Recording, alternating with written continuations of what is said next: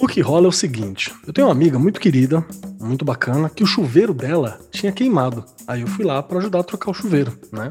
Acabei dando um pulo lá.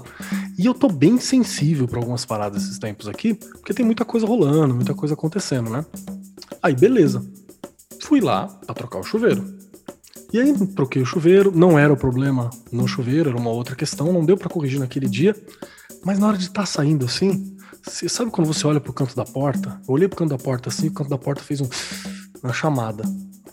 Aí eu falei, ué. Aí eu olhei de novo.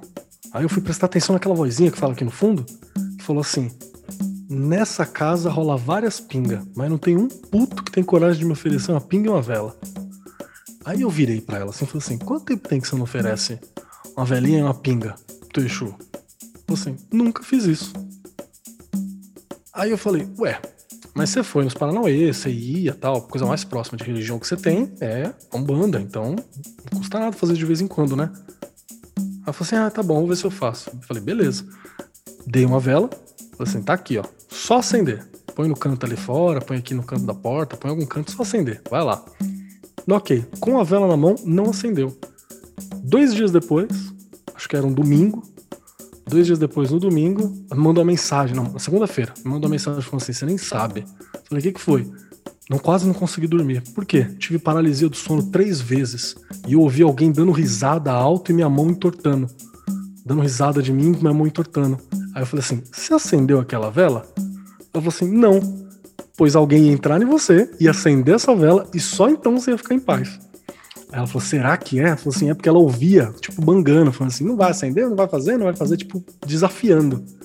Chegou em casa, acendeu, tá tudo certo. Já faz duas semanas essa história. Caralho. Mas, mas Kelly, vem cá. É verdade isso aí mesmo? Cuidado com os falsos profetas, que vêm até vós vestido como ovelhas, mas, interiormente, são lobos em pele de cordeiro.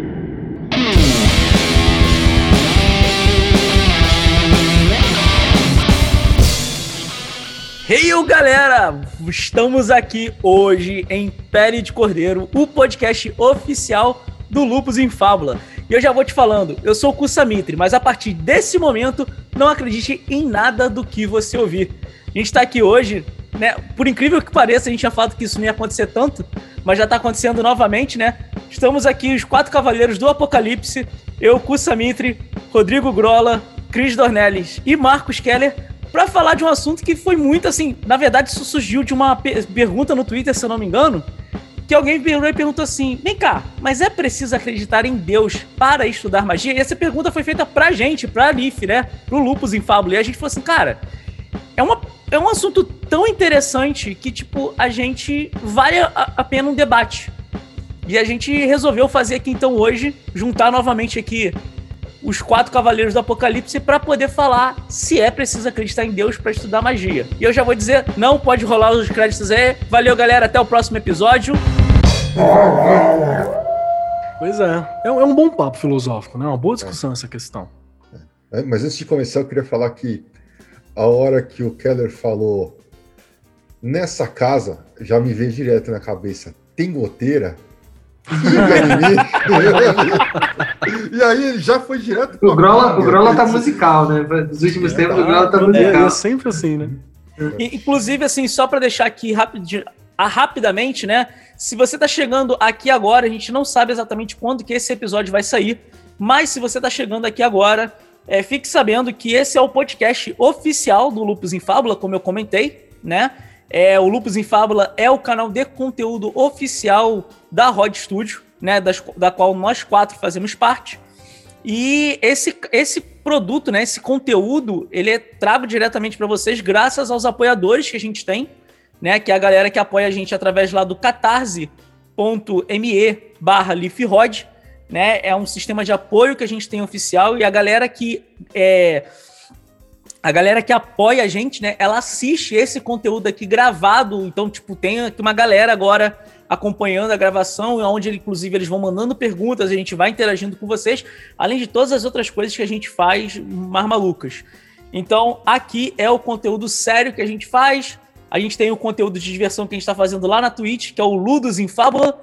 E, tipo, tem o podcast, tem o próprio canal aqui no YouTube com vários vídeos, com um programa sobre tarô com Grole com Keller, xamanismo com Keller, runas comigo, né? Isso sem falar em todas as outras coisas que a gente promove, como, por exemplo, curso de tarô, curso de runas, inclusive, não sei quando que isso vai sair, mas já, já podemos dar um spoilerzinho aqui, Grole?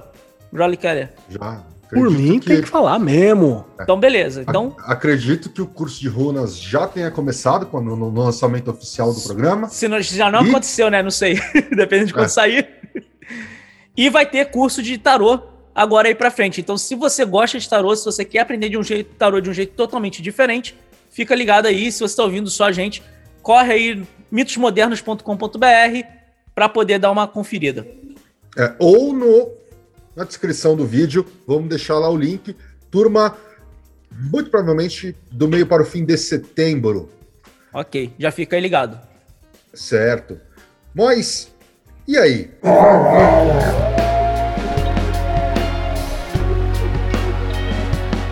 Bom, esse tema é um tanto complexo. Precisamos primeiro definir o que é Deus não, eu acho que primeiro gente... tem que definir o que é ateísmo. Primeiro tem que definir o que é magia. a magia acabou. Tem que definir magia o que é fé. É, magia o Keller definiu lá no, no primeiro episódio. Ele, ele pegou um dicionário que é arte, aí ele trocou pra magia e deu. deu e resolveu, pronto. Resolveu. E para mim, você tá ligado que eu tô muito nessa área de entender magia como uma expressão artística também muito foda, assim. Mas posso puxar uma parada sobre ateísmo? Puxa aí. Porque sempre tem gente que fala assim, ah, ateísmo é, é a não crença na divindade e tal. Eu tenho comigo, eu tenho comigo que, que baseado em porra nenhuma, mas Instituto olhando referências IMD. históricas. Oi? Instituto IMD. Instituto IMD. Que, MB. Que, MB, desculpa. MB. da minha bunda. Que o que acontece é o seguinte. É muito complexo você pensar espécie humana sem a crença em algo espiritual barra metafísico, que não necessariamente vai ser espiritual. Mas é muito complicado. É muito complicado, porque faz parte, aparentemente é parte do processo da evolução, aprender a olhar para alguma coisa e ver além daquela materialidade daquilo, tá ligado? Tipo assim, eu não olho pra pedra e ela não é só uma pedra, ela é uma outra parada também. Aí eu já te pergunto uma coisa: você está dizendo da espécie humana ou, por exemplo, qualquer espécie inteligente no universo? Eu só posso dizer sobre espécie humana porque às vezes eu duvido, uhum. inclusive, que ela é inteligente no universo. Uhum. Mas, aparentemente, é possível extrapolar e dizer que faz parte do processo de ciência essa crença em algo né, é supra, suprafísico, sobrenatural, metafísico, metafísico além. Ó, nessa linha do que você está falando, é, não sei se você já, acho que você já leu o Sapiens do, já. do Harari. No Harari, quando ele vai falar da, da, do início da, da Revolução Agrícola, ele fala justamente que, é, ao que tudo indica, as primeiras plantações elas não foram criadas. Em, é, falava, se acreditava que você tinha uma vila, em volta dessa vila você tinha plantações e dentro dessa vila se construía um templo para alguma coisa, num dado momento. É, o que, que aconteceu com, com que, que aconteceu com, com, com as descobertas? Eu vou mudar o microfone aqui, galera. O que, que aconteceu com as descobertas que eles fizeram num, num determinado templo? Eu não vou me lembrar o nome. Eles descobriram que o templo foi criado e em volta deste templo foi criada uma cidade e em volta dessa cidade foi criada uma plantação. Então, isso que você está falando é uma coisa fundante na, na, no nosso modo de vida, né? Praticamente. Assim, levando em conta que o que ele está falando é a, é, tá correto. Então a fé faz parte da construção do que nós somos enquanto civilização. Exato, eu não estou levantando a hipótese do Deus, de um Deus em específico, não, não. de uma divindade falando... específica, né? A gente está falando sobre a crença em algo metafísico. E para lembrar aquela piadinha ridícula que fala que Aristóteles sempre se preocupou com a física do mundo. Né? Você acha todo o material dele discutindo a parte material do mundo, a física, o estudo, essa questão toda. E aí chamava-se os livros que estavam além da física eram os livros que discutiam espiritualidade e outras coisas dele. E ficava depois, não tinha título, ficava depois do livro de, de, de física. Aí na Biblioteca de Alexandria é chamado de metafísica, né? Aquilo que está além da uhum. física. Isso provavelmente é uma piadinha que só filósofo entende. Então, então a, a, gente tem que lembrar também sobre essa, essa questão que o Chris falou, que assim, a gente tem uma, uma, uma, uma divindade é, senciente e humanizada também é uma coisa tecnicamente recente, né? As, as primeiras divindades eram, eram basicamente um, um culto a, a, a, aspectos da natureza. Não dá para ter, ter. Enfim, ok. A gente entende aí a construção, a construção religiosa da Babilônia, Mesopotâmia, Suméria para cá, né? Que já eram deuses humanos, né? O, é, o, o, ser humano divinizado. Porém, é, anteriormente a isso, a gente tinha o culto a, a, a, a sei lá, o trovão, a, a tempestade, aos animais, esse tipo de coisa. Porque paralelo a isso, tem uma outra coisa que evoluiu junto, que é a única coisa que possibilita a gente saber o que aconteceu, que é a escrita. Até então Sim. as tradições eram orais. Então você não sabe de fato o que, que aconteceu. É, é, à medida que um povo se desenvolvia, crescia as tradições dele eram passadas oralmente, quem fazia parte daquela população, daquela, daquela região, provavelmente saberia. Se aconteceu um cataclisma naquela região e todas as pessoas morreram, a tradição foi junto. Aí depois da escrita, não. Depois, quando a escrita se desenvolve, a gente começa a ter registros, começa a, a, a ter umas coisas mais. É, como é que diz assim? menos menos, adivina, menos divinatórias, né? A gente não precisa olhar um buraquinho no chão, a gente tem uma tábua escrita alguma coisa que a gente consegue ver. E é interessante isso que você fala, porque na medida que a gente passa a escrever, na medida que a gente passa a, a, a entender que o homem, de certa forma, domina a natureza, Deus começa a ficar parecido com o homem, né? É interessante olhar por esse aspecto. Antigamente, é como você falou, a gente via o trovão, a gente via a chuva, a gente via a, a, o vento. Depois, não, a gente passou a ver um, um cara sentado numa nuvem que fica olhando lá de cima. Interessante essa perspectiva.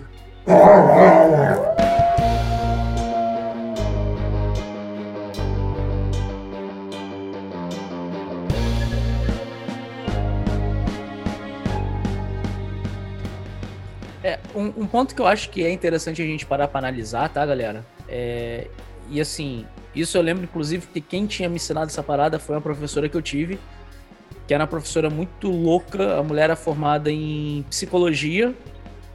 É... É... Ela era formada em psicologia, é... ciência de dados, e ela tava fazendo medicina porque a filha da puta. E tava fazendo nessa coisa toda meio que tipo um, um, um pós, vamos botar assim, para poder trabalhar com inteligência artificial e robótica ao mesmo tempo. Então, tipo, ela tava juntando a área das três coisas. E como ela tinha essa coisa da, da psicologia, ela dizia que trabalhar com informática nada mais era do que você tentar colocar em linguagem de máquina o pensamento humano. Então ela passava muito esse tipo de coisa pra gente, de, de, de um pouco de filosofia e psicologia é, simplista, né? E eu nunca vou esquecer que um ponto que ela falava pra gente é que, tipo, é, de uma certa forma, pra gente poder entender, então, é, é, esse processo, a gente normalmente vai acabar buscando respostas. E esse acaba sendo um, um, ponto interessante no ser humano que faz uma puta de uma diferença em relação a qualquer outro ser animal. A, apesar que a gente sabe, por exemplo, que os outros animais têm, têm inteligência limitada ou coisa do tipo, mas de uma certa forma a gente pode dizer o seguinte: eles são o que são e eles não tentam é, crescer em relação a isso, eles não tentam buscar explicações para aquilo, eles são aquilo que eles são. E de certa forma, para até algumas pessoas hoje em dia, é mais ou menos assim. Tipo assim, se você falar para ela que algo, sei lá, que, que alguma coisa não é comestível, tem pessoas que vão querer se perguntar o porquê, e tem pessoas que vão simplesmente falar assim: ok, beleza, e seguem a vida. O problema é que quando você tem essas pessoas que vão perguntar o porquê, elas normalmente não vão perguntar o porquê só de porque você não pode comer algo. Elas vão perguntar o porquê de tudo. E ela falava, por exemplo, que, tipo, é muito possivelmente, pelo que diz a antropologia, que os primeiros deuses surgiram mais ou menos até como o Grola falou. É uma coisa desse tipo. Você tem um cara que vive na caverna e ele tem o problema de que é, caralho, tipo, de noite fica tudo escuro, eu não consigo ver o animal, o animal vem aqui e me mata. E assim, tipo, todo dia de noite morre um na. na, na, na, na não na, na vila, porque no, no bando, né? Vamos botar assim. E aí o que acontece é o seguinte: ele percebe que de dia ele consegue ver o um animal e ele consegue se defender. Então o sol é de certa forma meu aliado. Aí, tipo, tem aquela. A, a ver só, aí que acontece? Chega um determinado momento que as mulheres percebem, por exemplo, que o ciclo de menstruação casa, de certa forma, com o ciclo lunar. E aí falam assim, porra, então de repente a lua é uma deusa relacionada com né, os ciclos femininos. E aí você percebe que, por exemplo, se você pega uma planta e leva para ela para onde não tem sol, a planta morria. Então o cara fala assim, porra, calma aí, então a planta precisa de sol. Então o sol realmente é um deus, inclusive ele dá vida. E aí você começa esse processo. Aí você tem uma tempestade, cai um raio do céu. Então, a gente, o, o processo de buscar respostas é o que leva. E, e, eu, e aí é que está um grande ponto, que eu acho que, que é a grande sacada. E eu não conseguir explicar elas é que cria essa, vamos dizer assim, essa noção de divindade que a gente acaba tendo. É como, tipo, básica é, é dizer que, tipo assim, o dia que eu conseguisse chegar e explicar aquelas coisas, elas deixam de ser divinas. Então, é mais ou menos o que a gente, por exemplo, tem. Tipo, o Sol, você tinha ele que ele nascia, né? E aí, por exemplo, na Idade Média, você tem aquela coisa que, tipo, ah, pô, a igreja falando que não, pô, isso aí teoricamente é porque acontece, porque Deus tá. E aí, o dia que Galileu vira e fala assim: não, cara, tipo, o Sol tá ali por si só e teoricamente a Terra que gira em torno dele, tipo, o Sol perde muito mais aquela, aquele esplendor aquela coisa divina que teoricamente a igreja queria passar. Então, o, o ponto é que conforme a gente consegue encontrar explicações, a natureza, a, não só a divina, mas tipo, toda a natureza mística daquilo, seja ela mística no sentido divino ou não, ela se perde. A mesma coisa a gente pode dizer, por exemplo, as, as bruxas da Idade Média que sabiam que você pegar determinadas plantas fazia que você tivesse determinados efeitos, Basicamente é isso. Eu não tinha explicação por que aquela porra funcionava. É bruxaria, é magia, é coisa do capeta. Hoje em dia a gente faz remédios que todo mundo toma seguindo mais ou menos os mesmos princípios. Só que a gente hoje sabe qual é a explicação para isso. Isso faz com que a gente tenha perdido um pouco essa, essa questão mística da parada. Então, por exemplo, às vezes quando eu tô até debatendo com, com a minha namorada, Sibeli, que é cientista, ela é tipo método científico, ela porra trabalha com genética. E quando a gente vai trocar umas ideias sobre isso, eu viro para ela e falo assim: "Olha, eu não consigo te explicar hoje porque eu não tenho capacidade científica de de repente entender o que acontece". Mas que tipo, assim, tipo, por experimentação, a gente consegue dizer que algumas coisas acontecem. Aí também entra aquela coisa de tipo você acreditar ou não se aquilo é causa e efeito e, e todo entre esse ponto aí. Entendeu? Então, assim, eu acho que também pra gente poder falar, tipo assim, pô, se é preciso acreditar em Deus para estudar magia, a gente tem que também entender um pouco essa questão, tipo, até onde eu consigo explicar algo para poder dizer que ela é ciência ou não hoje em dia. Que a gente avançou pra caramba, principalmente, sei lá, em 100 anos de ciência, a gente avançou pra cacete. Entendeu? Enquanto, tipo, porra, talvez daqui a 100 anos a gente vai saber que, tipo, o que a gente faz tem efeito. Tem pessoas que sabem fazer melhor, tem pessoas que sabem fazer menos pior. Mas a gente de repente vai provar que, tipo, cara, o que a gente chama hoje de magia realmente funciona. E aí, tipo, vai, vai, vai, vai, o que a gente chama hoje de magia vai ser outra coisa, talvez. Vai ser, sei lá, uma ciência. Não vai ser nem mais ciência oculta, né? Vai ser ciência explicada, talvez. O Acho problema disso, é, cara. É acreditar é... muito que vai dar bem, viu? Acho que vai dar pior. Mas tudo bem. Manda aí, Grola. Não, é que assim, é que, é que tentar cientificar. Puta, não sei se é essa palavra, mas cientificar. Cientificizar cientificizar a magia, no máximo que a gente consegue é, é, é acreditar que talvez tudo, tudo isso seja um fenômeno psicológico. O problema é que quando, quando acontecem fenômenos que envolvem terceiros, a gente já não, não tem como então, explicar. Mas, mas assim, esse é o meu ponto, Grolão. O que eu tô querendo dizer é o seguinte: eu vou dar um exemplo bem simples, tá? Que, que é um exemplo assim que eu uso até quando eu vou falar algumas outras coisas, por exemplo, quando eu falo o negócio da runa, tá? Porra, você tem, por exemplo, lá na Segunda Guerra Mundial, Teve um filho da puta que, por exemplo, o cara trabalhava com a porra do rádio, né? E aí um dia ele pegou a porra do chocolate e deixou em cima do rádio enquanto ele trabalhava. E depois ele viu que a porra do, do, do, do chocolate tinha derretido. E dessa forma os caras entenderam que aquela porra daquela onda de rádio podia ser usada para outras coisas. E assim os caras criaram a porra do micro-ondas. E aí naquele momento você começa a entender quais são as, as utilidades científicas e outras utilidades em geral que você pode ter para uma determinada coisa que era o raio, o, o, o né, o raio do micro-ondas. É, a onda eletromagnética. A onda eletromagnética, exato. Frequência. Exatamente. Só que pensa o seguinte, e esse é o meu ponto, assim, é, eu vou falar assim uma, uma coisa, vou tentar pegar um, um, outro exemplo de uma forma talvez um pouco melhor. Imagina aqueles rádios walkie-talkie que teoricamente não precisa de antena, não precisa de porra nenhuma, tá? Você só precisa de uma pilha nele. Imagina que você é pego, ok? E por algum motivo qualquer, te botam na porra, te, te abrem um portal e te levam para 1300, ok? Você está lá no meio da Idade Média e você vira e fala assim: Eu vou falar uma parada aqui e aquele cara que está lá na puta que pariu, ele vai saber o que eu falei. Como que você vai fazer isso? Não, porque nós temos aqui um comunicador mágico. E aí você falasse com o cara pelo walkie-talkie e as pessoas e, e os caras iam ver que isso funcionava. Eles iam falar que isso era magia, porque eles não tinham explicação para aquilo.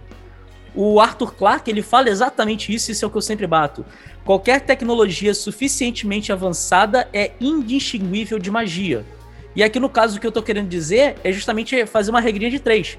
Eu tô dizendo que o que a gente tem hoje como magia, a gente só chama de magia porque a gente não tem uma tecnologia para explicar ela. O dia que ela teoricamente for explicável, ela não vai ser mais magia. Ou vai ser uma parada tão avançada que para quem não conhecer aquilo vai chamar de magia.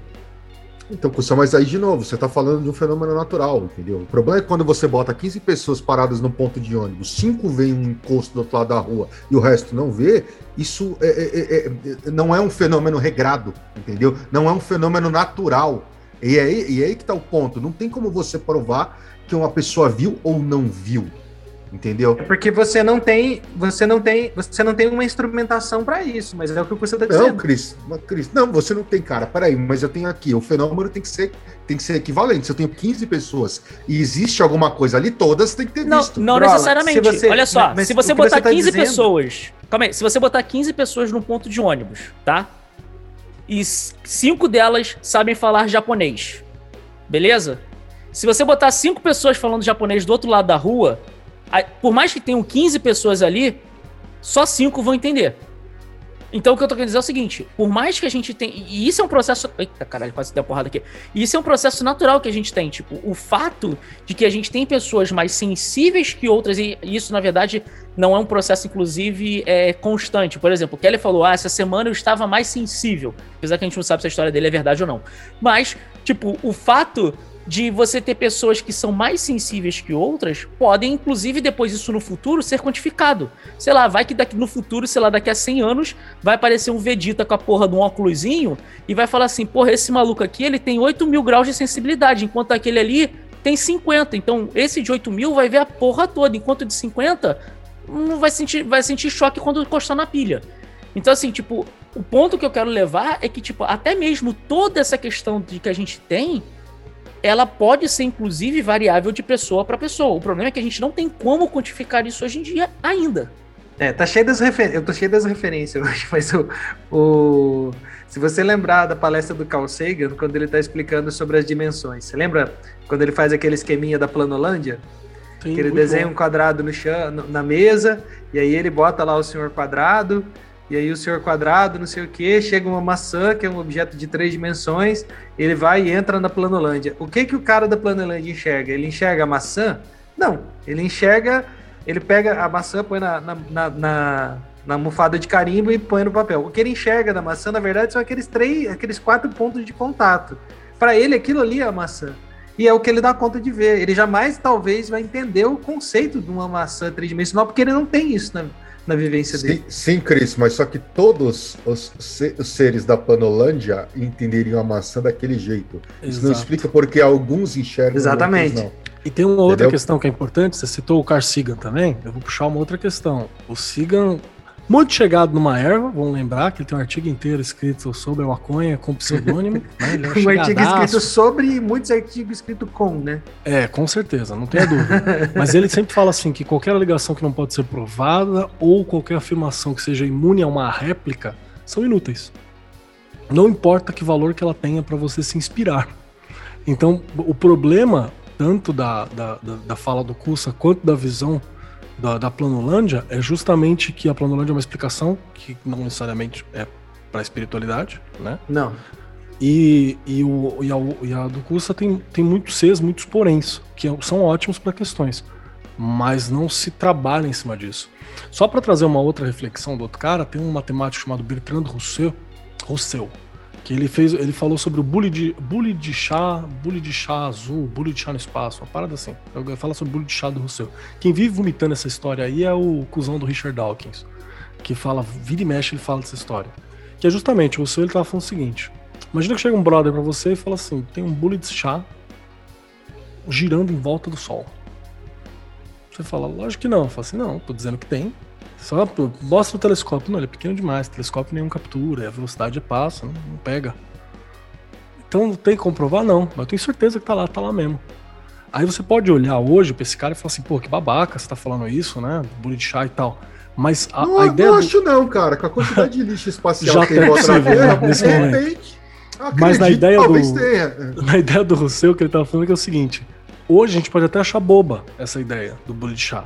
Mas se a existência desse bullet chá fosse afirmada em livros antigos, ensinada como verdade, todo domingo alguém falava da porra do bullet chá, né?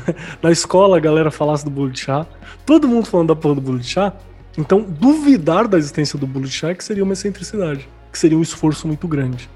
E aí que vem um outro rolê bem importante, já voltando à questão do ateísmo, que é justamente que o ateísmo como fenômeno de rejeição da crença, ela é algo extremamente recente.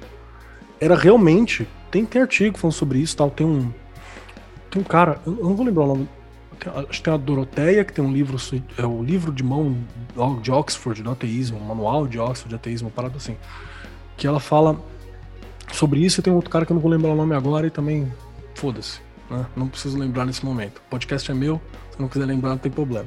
Que aí o que, que rola é o seguinte, né?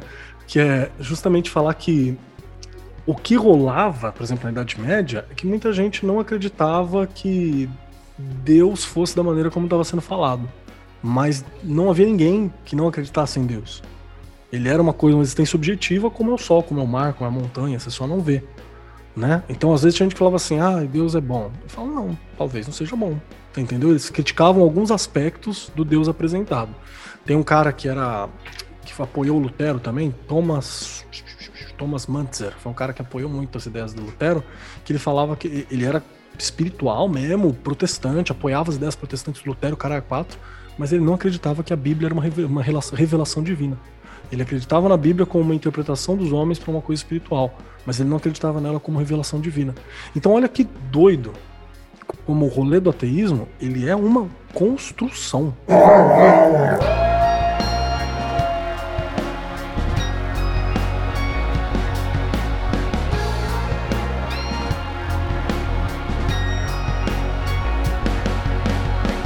Mesmo porque a ideia de que Deus não é bom, essa não é recente, né? Os próprios gnósticos já, é, já cristãos já tinham a ideia de que, de que Yahvé não era não era Deus, né? ele era o demiurgo e ele aprisionou as almas aqui no mundo físico, né? Isso, só que isso também foi é, massivamente caçada, essa ideia foi massivamente caçada, né? Com os, os cátaros sendo mortos e, enfim, os gnósticos perseguidos e tal. Mas, é, mas se não a ideia de ateísmo em si, ela vem aí do século 16 já também, 15, não é, Keller? É, você estava falando que os homens é, têm a necessidade de ter uma crença, né? É, mas, por exemplo, assim, se você pe pegar um grupo de pessoas, é, isso tem uma história recente, tem umas ilhas na, na, no Pacífico que durante a guerra os Estados Unidos abasteceram durante muito tempo essas ilhas com, com mantimentos. Então vinha um avião e jogava uma caixa de alimento para os caras. E foi assim durante muito tempo, durante décadas, eu acho que, que isso aconteceu. Hoje, se você for lá, existem igrejas onde eles cultuam e desenham, fazem com caixas, os caras eles fazem os aviões que recebiam a comida do tio Sam. Então eles têm um, um culto àquela divindade que era o avião. Se você pegar 20 golfinhos dentro de um aquário, o tratador dá comida para ele todos os dias. Você não vai ver os golfinhos construírem um altar para o tratador. Porque eles não Entendeu? precisam disso, eles não têm essa consciência Exatamente. de tentar encontrar a resposta para aquilo. Exatamente. Existe até aquela piada que, que fica aqui enquanto o Kelly não volta, né? Que, tipo, inclusive é como a, a gente fica sacaneando, mas é como às vezes os animais vêm as paradas. Que é aquela coisa, né? Tipo, o cachorro olha e fala assim: pô, esse cara aqui, ele me dá comida todo dia, ele me leva para passear, ele tira meu cocô. Pô, esse cara é muito maneiro, ele deve ser um deus. Aí você tem um gato. Pô, esse cara me dá comida todo dia, ele me leva para passear, ele limpa meu cocô. Caralho, eu devo ser um deus. Exatamente. Então, tipo assim, até mesmo a forma que a, gente, que a galera fica sacaneando, mas que, tipo, tem essa coisa, mostra a diferença de com, como é a percepção da, da, das pessoas em si, no geral, e como é que isso pode dar diferença. Volta na pergunta, mas, então, que ela. Mas, o, mas o, o, fato, pô, já nem lembro mais, velho. Era sobre é, o negócio do ateísmo do ah, século XVI. Por exemplo, Keller, o ateísmo, se não me engano, o ateísmo o mais parecido com o que a gente conhece hoje é, se não me engano, do século XVI ou XV, não é? Eu acho que. Eu, eu chutaria que ele começou no século XVI, mas eu chutaria que ele está formado mesmo só no século XVII. Porque quando no século XVII você vai ter a Revolução Francesa, a ideia do iluminismo né, confirmada. Então deve ter surgido ideia tempos antes, mas é no iluminismo que você começa a ter a galera né, propondo outras coisas, que você vai ter, por exemplo, na Revolução Francesa, os templos à razão. A galera fala assim, não, abolir, vamos abolir a religião, que a religião é o problema, vamos ter a razão. Né? Então, acho que ele formalmente deve ser no início do século XVII. Porque a própria ideia de fé é, é como paradigma pessoal, a gente pode dizer assim, não é que todo mundo precisa de uma fé, mas todo mundo tem seus próprios paradigmas. Cara, o ateu, ele é um, normalmente um cientificista, né? Ele, é, ele acredita pura e friamente na ciência e tem muita coisa dentro da não academia que a gente sabe que é uma então, questão de fé. Então, Deixa eu só acrescentar parar, uma se... correção histórica rapidinho, que assim, vai ter algum, alguém, vai ter alguém aí no, no chat que vai falar assim, ai, mas tinha o Diágoras, que era o primeiro ateu lá no século V a.C. Não. Tá? Ele tinha posturas como ateu, mas o ateísmo, como a gente fala, é uma construção recente. Mas a palavra ateu tem o a e tel de grego. Então na Grécia Antiga era assim. É, não era exatamente a mesma coisa, apesar de ser a mesma palavra. Ah, mas o Sócrates foi acusado de ateísmo em algum momento. É, porque ele causava problema para os deuses e para os sacerdotes. Era por esse o problema. Então é um outro olhar, tá? Sempre tem algum pão com ele, encher o saco. Então, assim, mas assim, voltando então à questão principal, é, é, é para a gente definir se você precisa ou não de um Deus para estudar magia, você precisa definir o que, que é esse Deus, o que, que é essa tua crença, esse teu paradigma pessoal, entendeu? O que, o que, o que isso representa para você, para saber como é que você dá sequência, qual é a consequência disso, né? Você sabe que a fala do Kusa sobre magia como sendo uma parte da realidade que eu ainda não compreendo, mas que eu estou em vias de desenvolvimento científico, tecnológico, de percepção humana, eu ter um desenvolvimento em cima disso, ela bate muito com o que o Peter Carroll acredita. Peter Carroll é físico, é matemático, né? A visão dele é essa. Os últimos, os últimos livros de, de, de, magia dele é um tratado de matemática. Assim. Você pega o octavo, o Psy, qualquer qualquer Cara, coisa. Um livro que se chama Octavo não poderia ser outra coisa a não ser de matemática. Porra. É, é, é, ele é muito doido ainda porque a inspiração dele é matemática e o Terry Pratchett, né? Que tem acho que um livro de magia do Terry Pratchett chamado Octavo. Então é muito louco. Tem um outro recente, né? Psy alguma parada, que é, é cálculo, assim. É tudo cálculo e ele discutindo essas paradas. Mas então é, é uma visão, linha a, comum. A, a visão do Carroll é a visão de que a magia é um fenômeno psicológico, né? Não necessariamente. Ele acha que tem alguma intercambiação com a física, com a existência objetiva, que a gente não compreende. Posso estar falando merda aqui porque eu também não tenho acompanhado o Carol já faz algum tempo. Mas tem um paradigma, tem uma questão psicológica, mas tem alguma correspondência, alguma integração ou interação com o universo físico também, que não dá para falar qual é. é. A respeito da fé, é, o ateu, ele não necessariamente ele não tem fé. Muito pelo contrário. O, o que um ateu fervoroso, é, que bate muito na igreja, que bate muito, é, é, que bate muito no, na religião, na verdade, ele, às vezes ele tem mais fé do que um crente. A diferença é que o ateu crê que não existe e o crente crê num Deus, numa igreja, ou, coloque aqui o que você quiser. Então, na verdade, a fé, a fé existe nos dois. Não, mas ainda é uma fé substancial, entendeu? Você crê que não existe, não vai fazer você, por exemplo, é, acender uma vela aqui com a divindade tipo, trazer alguma não, mas coisa. Mas ele tá falando da militância, aquela, uma, uma crença que te leva à militância. Né? A militância existe mesmo. Eu, eu acho que aí vale a pena a gente comentar o seguinte, né? O, o Bruno até tava mandando hoje pra gente, depois a gente pode até mandar isso pra vocês aí, apoiadores lá no grupo, é, o, uma, a entrevista, né? O Clóvis de Barros, né? Ele deu uma entrevista se não me engano, foi essa semana, não foi? Foi ontem, eu acho. Foi ontem. No... Que pra você que tá ouvindo a gente, pode ter sido um mês atrás. Um é, exatamente. Muito Exato. provavelmente. Mas ele deu uma entrevista no, no podcast do Flow, onde ele fala sobre. Ele define fé e assim. ele tem umas definições muito boas. Ele fala que, cara, fé é eu acreditar em uma parada que eu não posso te provar que isso é verdade. E, e, e essa é, essa forma, se você considerar como fé como você conseguir, você acreditar que algo seja real, que algo exista, que algo aconteça, sem você ter como provar isso de uma forma científica, ele chama isso de fé. E eu acho essa definição muito interessante. É que talvez até quando a gente fala acreditar em Deus, é mais ou menos esse, eu acredito nessa tem essa parada, né? Tipo, eu acreditar em Deus é eu ter fé que ele exista. Porque basicamente é isso. Não tem como provar que Deus existe. E aí o, que o, o, que o Keller tá falando, o que a Keller tá falando, não, o que o Chris tá falando, eu acho que realmente é o que eu, eu tenho que discordar, Cris, entre aspas. Porque o, o, um ateu, ele não precisa provar que não exista. Porque normalmente essa é a sacada também da ciência, né? Eu não preciso provar que algo não existe. Eu preciso provar que ele existe. O ônus da prova é de quem defende, né? Exatamente. Então, tipo assim, para ele, ele não precisa ter fé. Ele só tem aquela convicção, que aí eu acho que é diferente, que é tipo assim, velho, você não me provou. Se você não me provou, não existe. É basicamente isso. É, mas é o, o, que eu tô, o que eu tô chamando de, de fé, porque fé, a palavra fé, ela fala de uma crença, de uma certeza, de algo que você não pode provar ou comprovar. É exatamente isso. O ateu, quando ele, quando ele fala pro, pro, pro, pro cristão, ah, você tá errado, ele, ele não tem como provar para o cara que ele tá errado. Então ele também tem uma certa, de certa forma, ele tem, ele tem fé. O que não, eu tô querendo. Não. Ele... Não. Tá. É simplesmente que é a mesma coisa que ele vai fazer pro cara da magia. Ele vai virar e falar assim: porra, olha só, da Bíblia fala, por exemplo, sei lá, que Josué, não, que Elias, que Elias estava fazendo a disputa com os profetas de Baal e tacou fogo na fogueira. Se você acredita mesmo em Deus, faz que nem Elias. Faz uma oração para ir para ele e manda ele acender a fogueira aqui agora. Você não vai conseguir fazer isso e ele vai falar assim: tá vendo? Eu tô te provando que teu Deus não existe. Que isso é uma grande historinha. Entende o que eu tô querendo dizer? Uhum, então, assim, uhum. ele consegue provar. Ele, ele, ele, tem a convicção da não existência divina. Exato, Deixa porque... eu trazer uma questão do Asimov, já que a gente tá cheio das frases hoje, do Asimov, que vai bater com isso que o Chris tava puxando também, e bate com o que o Cus tá falando. O Asimov tá no meio dos dois. Que o Asimov ele tem uma frase que ele fala assim: Eu não tenho prova nenhuma para confirmar que Deus não existe.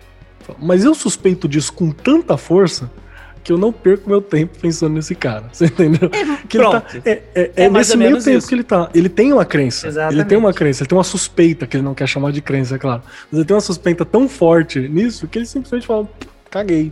Né? Então é, é, é, é nessa situação. Mas ele repete: eu não tenho provas para confirmar a não existência de Deus. E nem a existência. E nem a existência. Aí fica num, num, num, num, passo mexicano, né?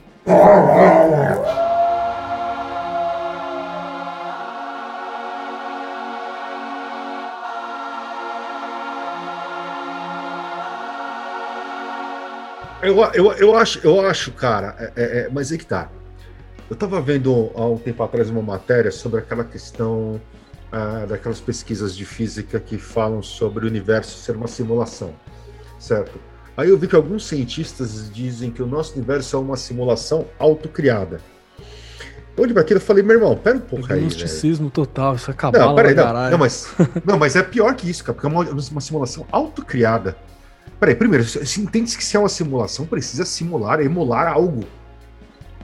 Então você está dizendo que, uma, que alguma coisa criou uma simulação de nada sozinha? Pô, você tem mais fé do que eu, velho. Exatamente. exatamente. É exatamente nesse sentido, nesse uso da palavra fé que eu estou dizendo que, que o ateu tem que ter. E eu, eu queria acrescentar também uma questão que você puxou aí, Cris, você falou do. É, nem sei se foi você, se foi o Cussa. Foi o Cussa que puxou e você continuou. Foi sobre o, o, o Clóvis, né? Querido Clóvis, já gravei com ele então. Aquele abraço, Clóvis. Melhoras aí, é nóis. Que a, a, a fé do Clóvis também não é a fé no geral, não é a fé da tia Carochinha, normalmente, não é a fé do grupo de, de, de, de moças, né? Da igreja. Não é a fé do, do, do jovem, não é a das fé carolas. é, das carolas. Não é isso. A fé do, do, do que o Clóvis propõe, ela é uma fé que dá movimento. Ela é uma fé instrumentalizada você entendeu? Para continuar vivendo, para continuar mexendo, para continuar fazendo coisa. Então, aí, é, aí tem uma outra parada, porque assim, ela é baseada em qualquer coisa, nada necessariamente, uma certeza, né? Por isso ela é fé. mas ela não é para qualquer coisa, ela tem, uma, ela tem uma instrumentalização. E aí eu vou puxar uma parada. Essa instrumentalização da fé, ela me assemelha muito aos conceitos de vontade da magia. Sacou? Que é uma crença forte, firme e que me ajuda a continuar a fazer e a realizar algumas coisas. Não, não, não parece? As vontades Sim. com V maiúsculo que a gente vê em geral na magia ocidental, pós-papos e, e, e Elifas, que também tem um pouco. E, e, no caso do Clovis tem tudo a ver, porque ele é Nietzscheano pra caramba, né? Puxa Schopenhauer, que são dois caras que vão falar dessa vontade que vai inspirar inclusive o Crowley. A vontade aí como uma força transcendente, como uma força de movimento transcendente, que vai além de você. Que vai, por exemplo, uma crítica que eu fiz, não sei para quem outro dia, que a pessoa falou aqui precisava acender uma vela, fazer não sei o que, fazer uma magia para conseguir não sei o que, e depois ela queria perguntar no oráculo se a magia dela funcionou. A resposta eu falei: não, não funcionou. Você já está duvidando? Mas, se você já está duvidando, é porque ela não funcionou. Exatamente. Entendeu? Você, você não faz uma, uma magia, qualquer que seja ele, depois vai perguntar pro oráculo se ela funciona. Ou você acredita naquilo que está fazendo, ou você nem faz, nem perde seu tempo. E sociologicamente falando, sociologicamente, não é misticamente, não é nada assim. Isso é importante, cara, porque às vezes é só o que você tem. Você entendeu? Só o que sobra para você à vontade. É aí que você entende, por exemplo, a frase lá do, do, do Bruxaria Apocalíptica, do Magia, Arma dos Despossuídos, né? Feitiçaria, Arma dos Despossuídos. Porque quando você não tiver mais porra nenhuma, é o que sobra, tá ligado? É a tua vontade, é a tua parada de lidar. Né? Ah, mas vai funcionar, não vai funcionar, é real, real, foda-se, tá ligado? Se te fez viver mais um dia no momento onde isso era muito difícil, então algo tá funcionando, né? Você acendeu aí, uma, luz, uma luzinha, né? E aí vem o grande ponto. Neste caso, em quem você tem fé? Você tem fé na divindade ou fé em você mesmo? É, eu, eu acho que ainda tá, vale até um ponto aqui que, que perguntaram, só pra gente não passar muito longe e até já, já colocar aqui. Até porque acho que hoje, dependendo das perguntas, vão acabar sendo mais interessante a gente interagir assim até pelo meio. Mas a gente teve uma pergunta aqui do Maurício, que é: acreditar em forças como animismo ou shintoísmo é uma forma de ateísmo? Eu diria que é uma forma de espiritualidade materialista, tipo xamanismo, tipo feitiçaria. Você entendeu? Ela é uma espiritualidade que precisa do material. É uma espiritualidade que precisa mexer com as coisas, mas não chega a ser ateísmo ela tá mais, ela tá mais voltada para aquilo que a gente estava falando do, das religiões pré-cristãs lá, quando, quando você tinha coisas voltadas à, à, à, natureza, voltadas ao ambiente onde você vive, voltadas a forças que você não, que você depende, mas que você não explica, mas que você sente. Deixa eu irritar Entendeu? meus amigos, meus amigos da esquerda, esquerda ali, esquerdola é tipo muita galera que crê no, no, marxismo, tá ligado? Porque é uma fé materialista. Eu não tô acreditando em nada, mas eu acredito que a revolução ela vai vir tal qual o apocalipse, teleológico. Vai acontecer a revolução. Não precisa fazer porra nenhuma que a revolução é inevitável. Você entendeu? Isso é alguém que primeiro não entendeu que o velho barbudo leu, escreveu, né? Não leu essa porra, mas tem uma galera que tem essa crença. Isso vira uma fé no material. Né? Eu tenho uma fé material de que isso vai acontecer. É muito rolê de coach também, saca? Esse negócio de, de que, que é mesmo papo que você ouve na igreja, você ouve um, um, um coach, qualquer coisa falando assim.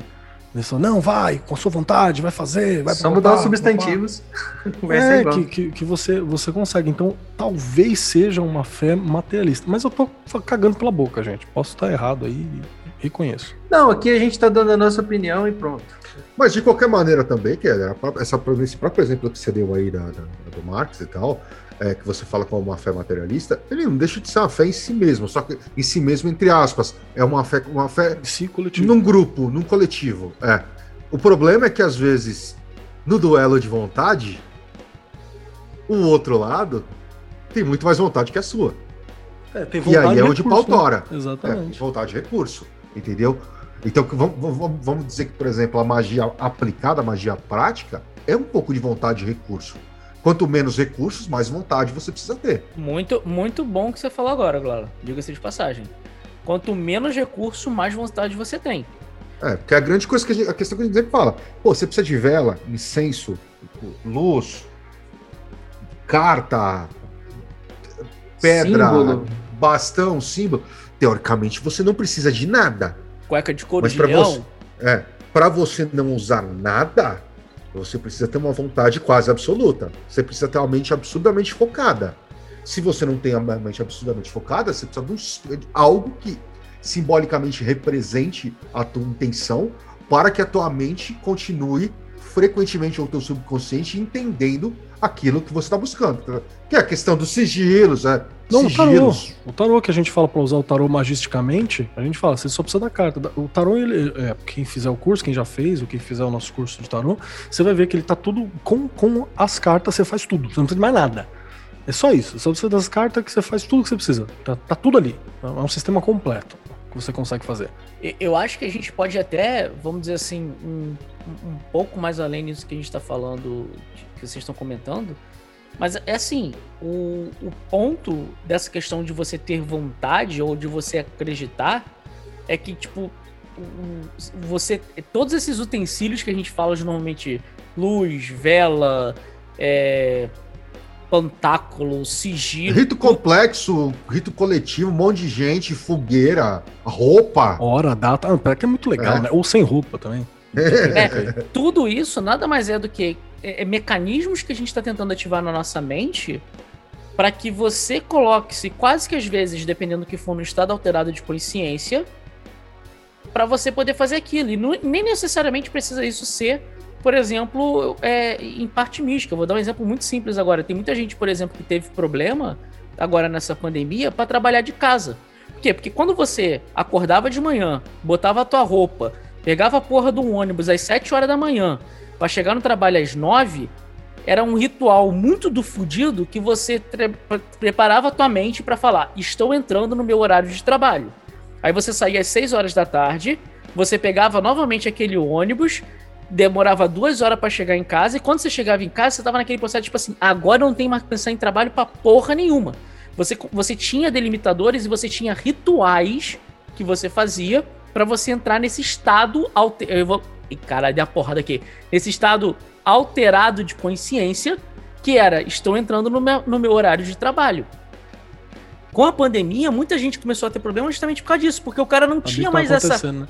essa divisão. O cara não tinha mais aquela coisa de tipo assim, agora é a hora do meu trabalhar e agora é a hora de eu parar de trabalhar porque agora eu tenho que cuidar da minha vida. Porque o cara acordava tipo 10 para 10 para as 9 da manhã, sentava de cueca e a camisa social e falava assim: "Caralho, eu tô trabalhando, já tá na hora de trabalhar mesmo". O cara se perdia.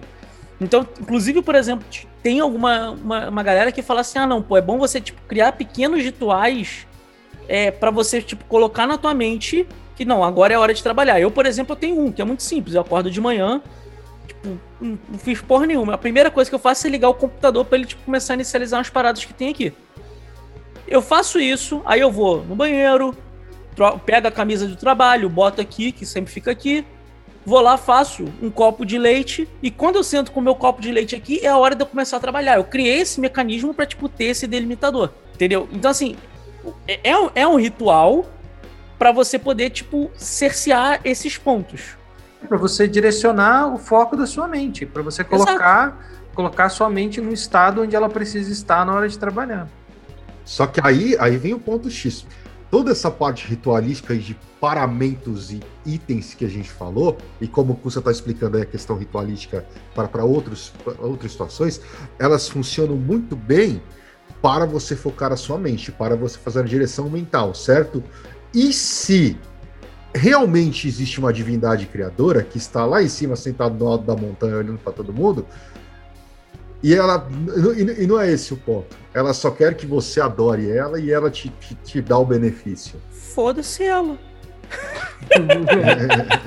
Senhoras e senhores, Kusamitri. Porque se enquanto você é, é, coloca como um dos, dos pilares é, de qualquer magia à vontade, Ok, tudo isso é válido. Agora, se você coloca dentro desses pilares a questão de fé numa, numa divindade exterior, aí você começa a ter um problema, que só a vontade também não funciona.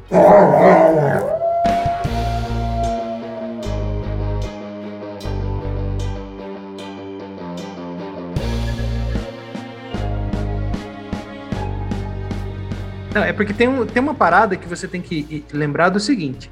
Quando a gente fala da. Como a gente estava falando da onde essa coisa toda veio, né?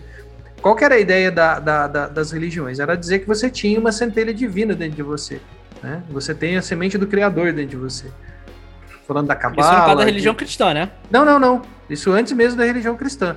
Você tem uma parte do, do universo dentro de você. Você, você tem uma centelha divina. É judaico-cristã, mais judaico-cristã.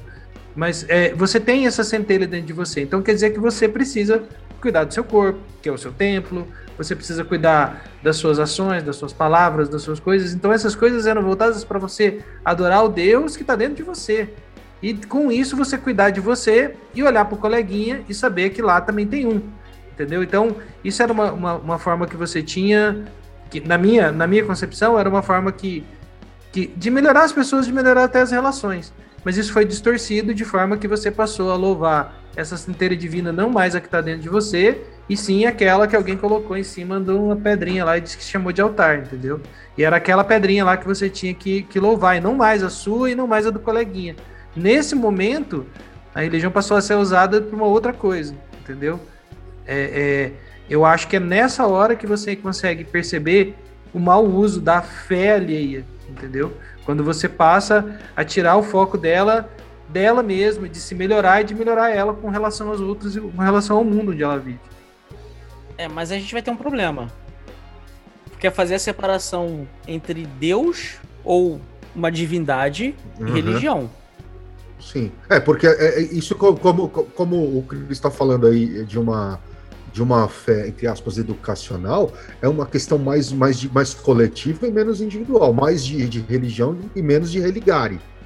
E vamos lembrar que religião muitas vezes funciona como Estado, tá? Se você não tem uma, um desenvolvimento exatamente. cultural para falar sobre Estado, lei, legislação, essa coisa tal, religião é uma forma simplificada de você aplicar isso. Exatamente. Com pouca resistência, muitas vezes, né? Se você tiver isso como presencial. Mas tem uma, uma parada aí que tem a evolução da gente mesmo enquanto sociedade, que a religião acaba acompanhando. Essa ideia de que o homem começa a virar o ser humano, né? O homem, por causa da filosofia, você tem a frase: o homem como a medida de todas as coisas. Mas essa recuperação dessa ideia do ser humano como uma medida para todas as coisas, isso foi, era grego, né? Isso se perde por muito tempo. E a gente só vai ter isso começando a ser retomado no Renascimento que é onde começa é, que é onde começa, inclusive, essas discussões que a gente falou sobre, sobre o ateísmo, né? Sobre como vai, se vai, vai funcionando essas questões e tal. E só vira seguro mesmo você ser ateu publicamente no século XIX. Assim, que você pode falar isso sem problema, tá ligado? Ainda, ainda tem um deixado de ser, né?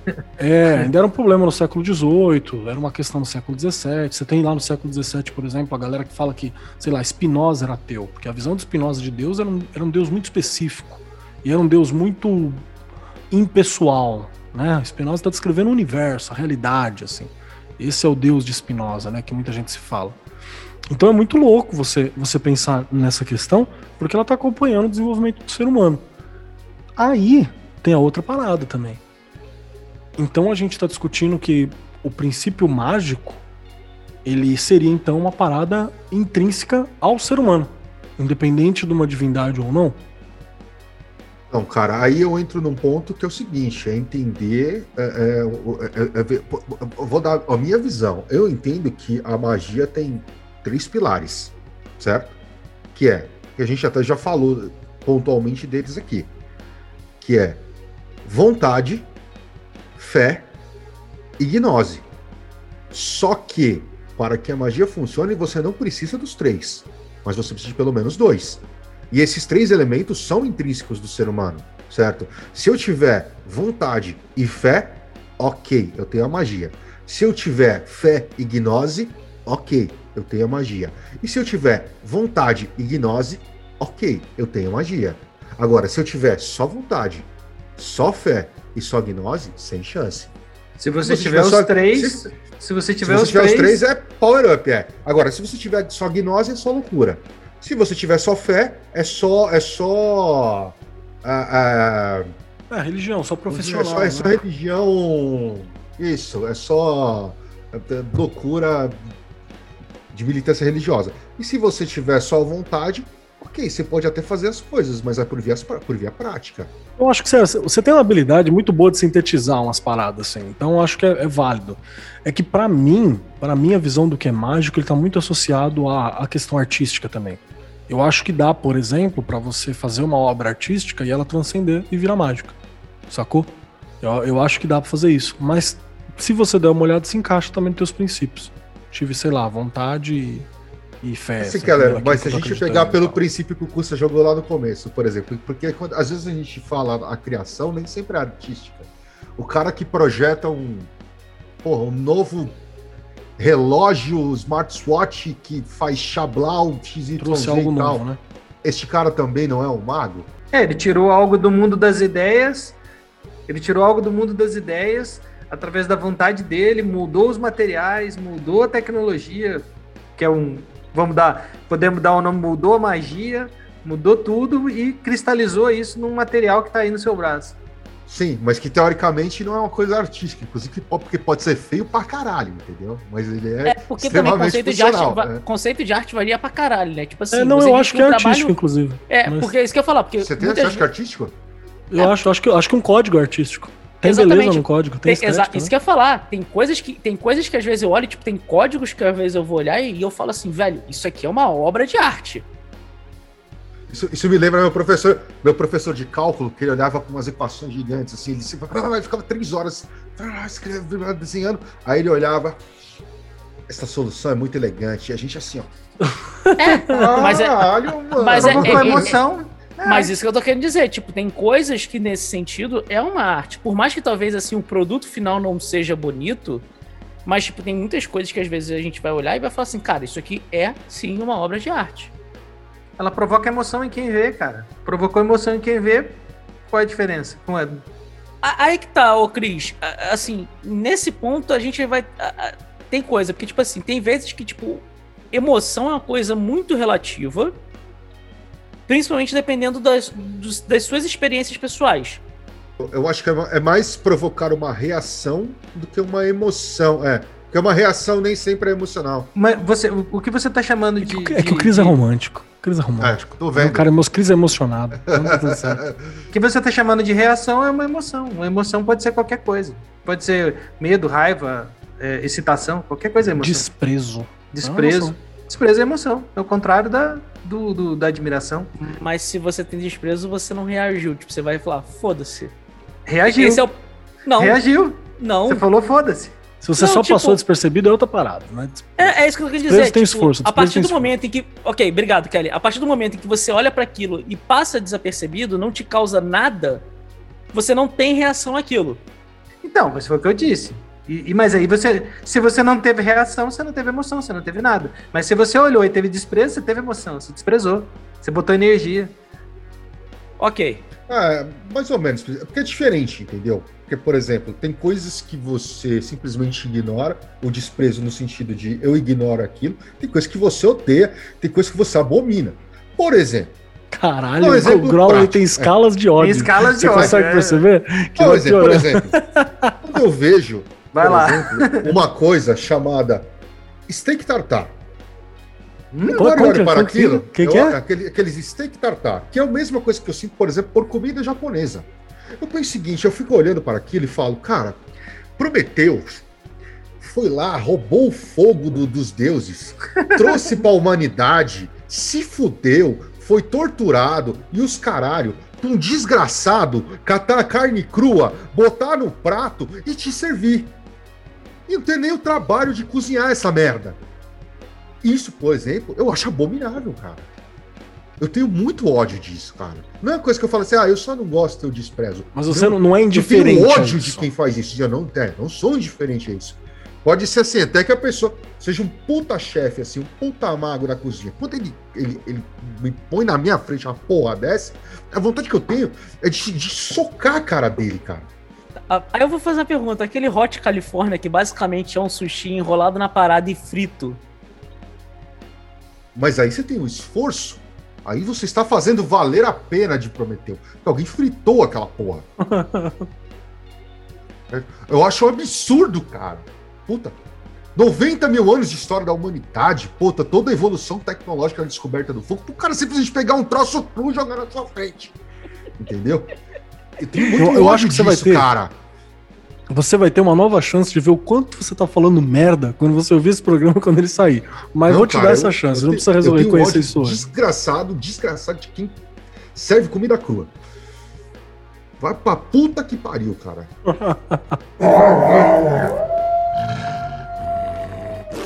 Voltando então aqui pro, pro, pro assunto principal. É, a, a, gente, a gente tá falando dessa questão muito coisa. Então a gente vai ter que meio que, tipo, é, é, começar a colocar alguns pontos.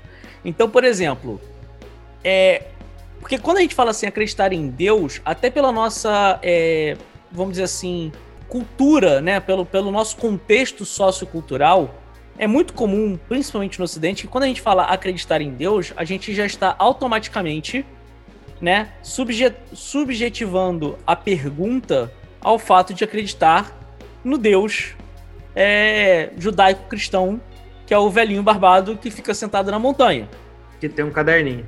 Que tem um caderninho anotando tudo que você faz, certo? Então, aquela punhetinha que você bateu no sábado de manhã tá lá anotada para depois o cara vir te cobrar no juízo final. A pergunta é: primeira coisa que a gente tem que falar é, porra, é preciso, é preciso acreditar em Deus. Aí eles vão falar assim, pô, mas se eu não tô falando do Deus judaico-cristão, eu tô falando talvez do Deus da minha religião. Que já leva à próxima pergunta que eu quero deixar aqui para vocês três, que é: eu preciso ter uma religião para praticar magia? Eu vou falar que se você não tem, não precisa ter. Mas se você tiver, pode ajudar, sabe por quê? Porque junto da religião vem toda uma cosmovisão e você precisa ter alguma compreensão de realidade para poder fazer isso. A religião, a religião normalmente vem acompanhada de uma sistematização, né? Essa sistematização é Sistematização e força de egrégora, né? Você, você tá pode criar isso, sozinho, não tem problema. Né? Inclusive, é o ideal é que você crie em algum momento que você faça a tua, né? Mas, se eu não preciso ter uma religião, então, para que eu preciso acreditar num Deus? Aí vem o ponto, que é a questão chave, que é o que é Deus para você? Exatamente. Ok. Entendeu? Porque quando você fala do velhinho barbado no alto da nuvem, com o caderninho na mão, a gente está falando do Deus judaico-cristão Empobrecido, inclusive, né? É, empobrecido. Talvez a forma como, como, rasa como a maioria das pessoas entendam ele. E você está falando certo. daquele momento onde eu falei que as pessoas tiraram aquela centelha divina que era proposta dentro das pessoas e colocaram em cima de uma pedra dizendo que ela estava lá e não mais aqui. Tá, mas se aí eu, mas aí eu vou, eu vou virar a pergunta de outra forma então. Já que vocês me botaram como roxo aqui, agora eu tô pra bombardear vocês. De vez em quando eu dou mesmo. Tá. Se teoricamente a religião é o processo de religar e a ideia seria talvez que você é o seu próprio Deus, ou você tem uma centelha divina de Deus dentro de tu. E teoricamente a ideia de uma religião seria você conseguir se religar com essa centelha. Tipo, dizer que você acredita em você próprio, sem você dizer que você tem uma religião, nem que seja uma religião própria, é um tanto quanto incoerente? Não, porque não porque na verdade você não tem que se religar com a sua centelha. A, o, o esquema é religar a sua centelha às outras centelhas. É esse o ponto. Só que aí você passa a ter uma fé no coletivo. Exatamente. Entendeu? Então aí, aí, aí, você entende, aí você começa a justificar, por exemplo, por que, que religiões conflitam. Porque se todos devemos estar ligados uns aos outros numa única fé, faz sentido. Você ter, uma, você, é, você, ter, você ter guerra, porque qual é a fé correta? Se você, se você tiver uma visão cabalista da coisa, vamos pensar lá no, na criação do mundo. Agora, We vou, are the children. Vou trazer. Cala a boca. a gente já não está se amando mais. É, se você olhar lá para a Cabala, quando a Cabala fala da criação do, do, do universo, como é que ela fala que aconteceu? Que Deus contraiu o nada e desse nada ele criou uma centelha que era o Adão, Adão Cadmon. E aí Adão Cadmon entrou em conflito com Deus porque ele, Deus criou ele para receber infinitamente. E em um dado momento ele não queria mais receber, ele queria doar também para se igualar a Deus. Quando ele quis se igualar a Deus, Deus falou: não, eu não vou receber do, de ninguém. Eu não vou. Se você quer doar, o que, que eu vou fazer? Eu vou dividir você para que você doe com alguém que seja igual a você. Eu continuo provendo e vocês dividem entre vocês. Aí ele vai e divide o Adam Cadmon e o Adam Cadmon se, se transforma nessas centelhas que a gente vê por aí e que isso a gente é tem. Isso é alguma metáfora sexual? Não. Tá. Não, mas pode ser. Mas pode ser também. Começou a aparecer na minha cabeça e ficou bastante interessante. É, mas pode ser, e funciona. Então, quando você, na minha visão, na minha, na minha visão, olhando como cabala, como, como, como visão cabalista da, da, da criação, esse religar não está em religar com Deus ou se religar com você mesmo. Você está em se religar com o coleguinha. Entendeu? Curiosamente, é a visão de uma, de uma religião extremamente comunitária, né? É uma, Isso que eu ia falar agora. Religião judaica, que inclusive você pode ser ateu e judeu. Exatamente. Né? Muitas vezes. Então, o que eu acho também, que aí é minha visão também nesse, nesse ponto, é que meio que foda-se, você entendeu? Você não sabe o que tá do outro lado, saca? A questão é que a, a, algo corresponde. Cada dia mais eu acho que isso aqui é a gente que tá dando forma para aquele lado. Sacou? Cada vez mais eu acho que a gente tá dando uma forma para aquilo e talvez se alguém daquele lado vem para cá e a gente vai para lá, fica esse rolê de eu estou numa, num círculo de formas. Entendeu? Quando eu tô aqui eu sou autor, quando eu tô lá eu sou obra, mas de lá como obra eu influencio o autor, quando eu tô autor. Então é, é, muito doido essa questão. E justamente, é, é, a porra do bullying, né? Eu não tenho como garantir se o que eu tô falando tá certo, se as três pilares do, do Grola tá certo, se o Chris com, a, com, com, a, com o filme pornô B judaico dele tá certo. Então não, não, tem, não tem como ter certeza, né? Tu tá falando então que a gente tá naquele livro, História Sem Fim, né? É a gente lendo um livro de um garoto. É a gente. Não. É a gente lendo. Um, porque tem o um livro.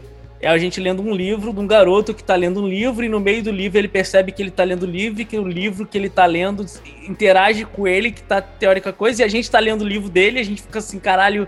Será que eu tô interagindo com alguma coisa? Tipo... Que, inclusive, ó, essa tua fala foi tão sábia, Cussa, que o Michael Ende, que é autor do livro, ele era de uma sociedade esotérica ateia.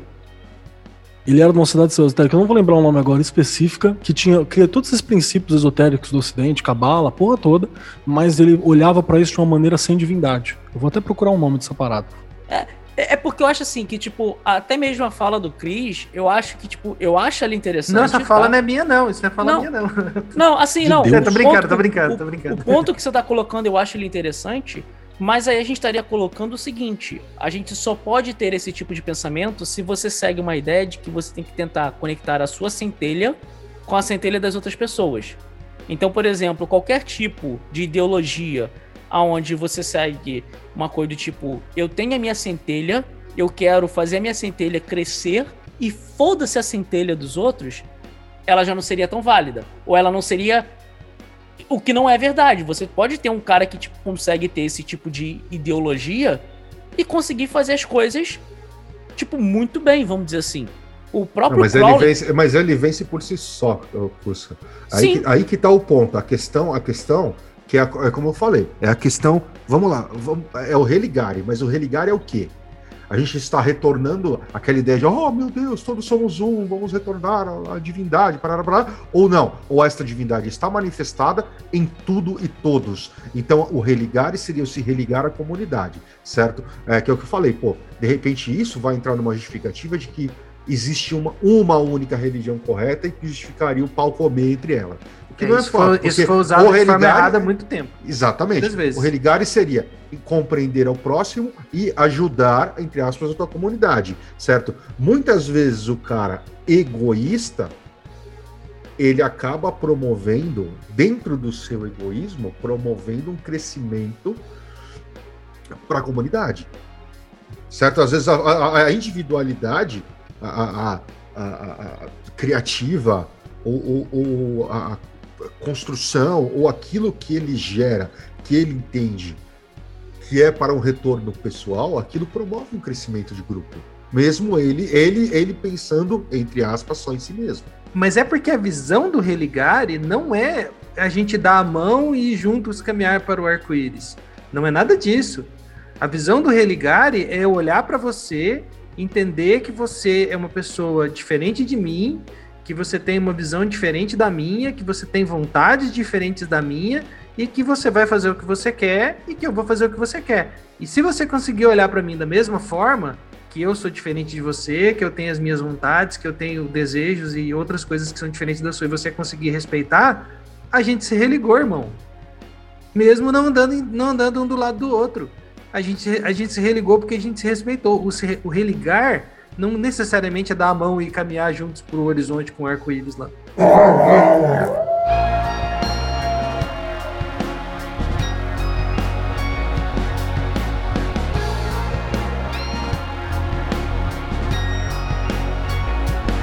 E meio que é. Então, acho que em resumo, o que a gente pode falar é que dá para você ser ateu e fazer um rolê mágico. Só que você tem que criar toda uma cosmovisão, uma interpretação de como funciona a metafísica, o universo, as outras possibilidades, para poder ter vontade e ter olhar né, para lidar com essas questões todas, né? Você acha que é isso? É, eu, assim, é porque. Ah, vamos lá. A, a, a, minha visão, né? É que eu tô levantando realmente aqui o, o pináculo de, de opinião pessoal. É que, tipo, como eu tive essa questão de, tipo, eu ter, eu ter tido uma. Uma. Né, uma vivência, vamos dizer assim, durante algum tempo da minha vida numa numa casa aonde boa parte das religiões praticadas estavam de certa forma relacionadas de alguma de alguma forma com o Deus judaico-cristão, a gente pensa nesse tipo de coisa. Mas, por exemplo, a partir do momento em que eu mudei a minha perspectiva de encarar o mundo, de encarar a religiosidade, e, por exemplo, eu fui para uma outra coisa, a própria frase em si, para mim, ela já tipo, começa a perder um pouco de sentido. Porque, por exemplo, você falou para mim assim: Ô Cussa, tu acha que é preciso acreditar em Deus para estudar magia? A primeira coisa que eu vou perguntar é assim: qual deles? Porque, porra, beleza, eu tenho Odin, eu tenho Thor, eu tenho Freya, eu tenho Tyr, eu, eu tenho Balder, eu, eu tenho tantos deuses que já começa a mudar. Eu acho que. E aí é um ponto que eu tava querendo colocar. Tipo, você falar que acreditar em Deus já começa que tipo você tem que ver teoricamente o que que a tua crença pessoal diz sobre essa questão de divindade e se isso tem alguma coisa a ver ou não com magia para você. Exatamente. Entendeu? Exatamente. Então assim, concordo, concordo com o curso. E, e aí eu vou, e aí quando eu levo para esse ponto, eu levo, eu consigo pensar nisso e, e aí eu vou tipo levar aqui de uma forma talvez um tanto quanto até estereotipada mas só para poder explicar meu ponto, então assim, já peço aqui de antemão, tá? Que, que fique aqui registrado, tipo, minhas sinceras desculpas se eu estou estereotipizando isso de uma forma muito incorreta, mas eu acho que, tipo, é uma coisa que as pessoas vão entender a minha lógica que eu quero seguir. Você pega, por exemplo, sei lá, uma coisa, por exemplo, de, de voodoo.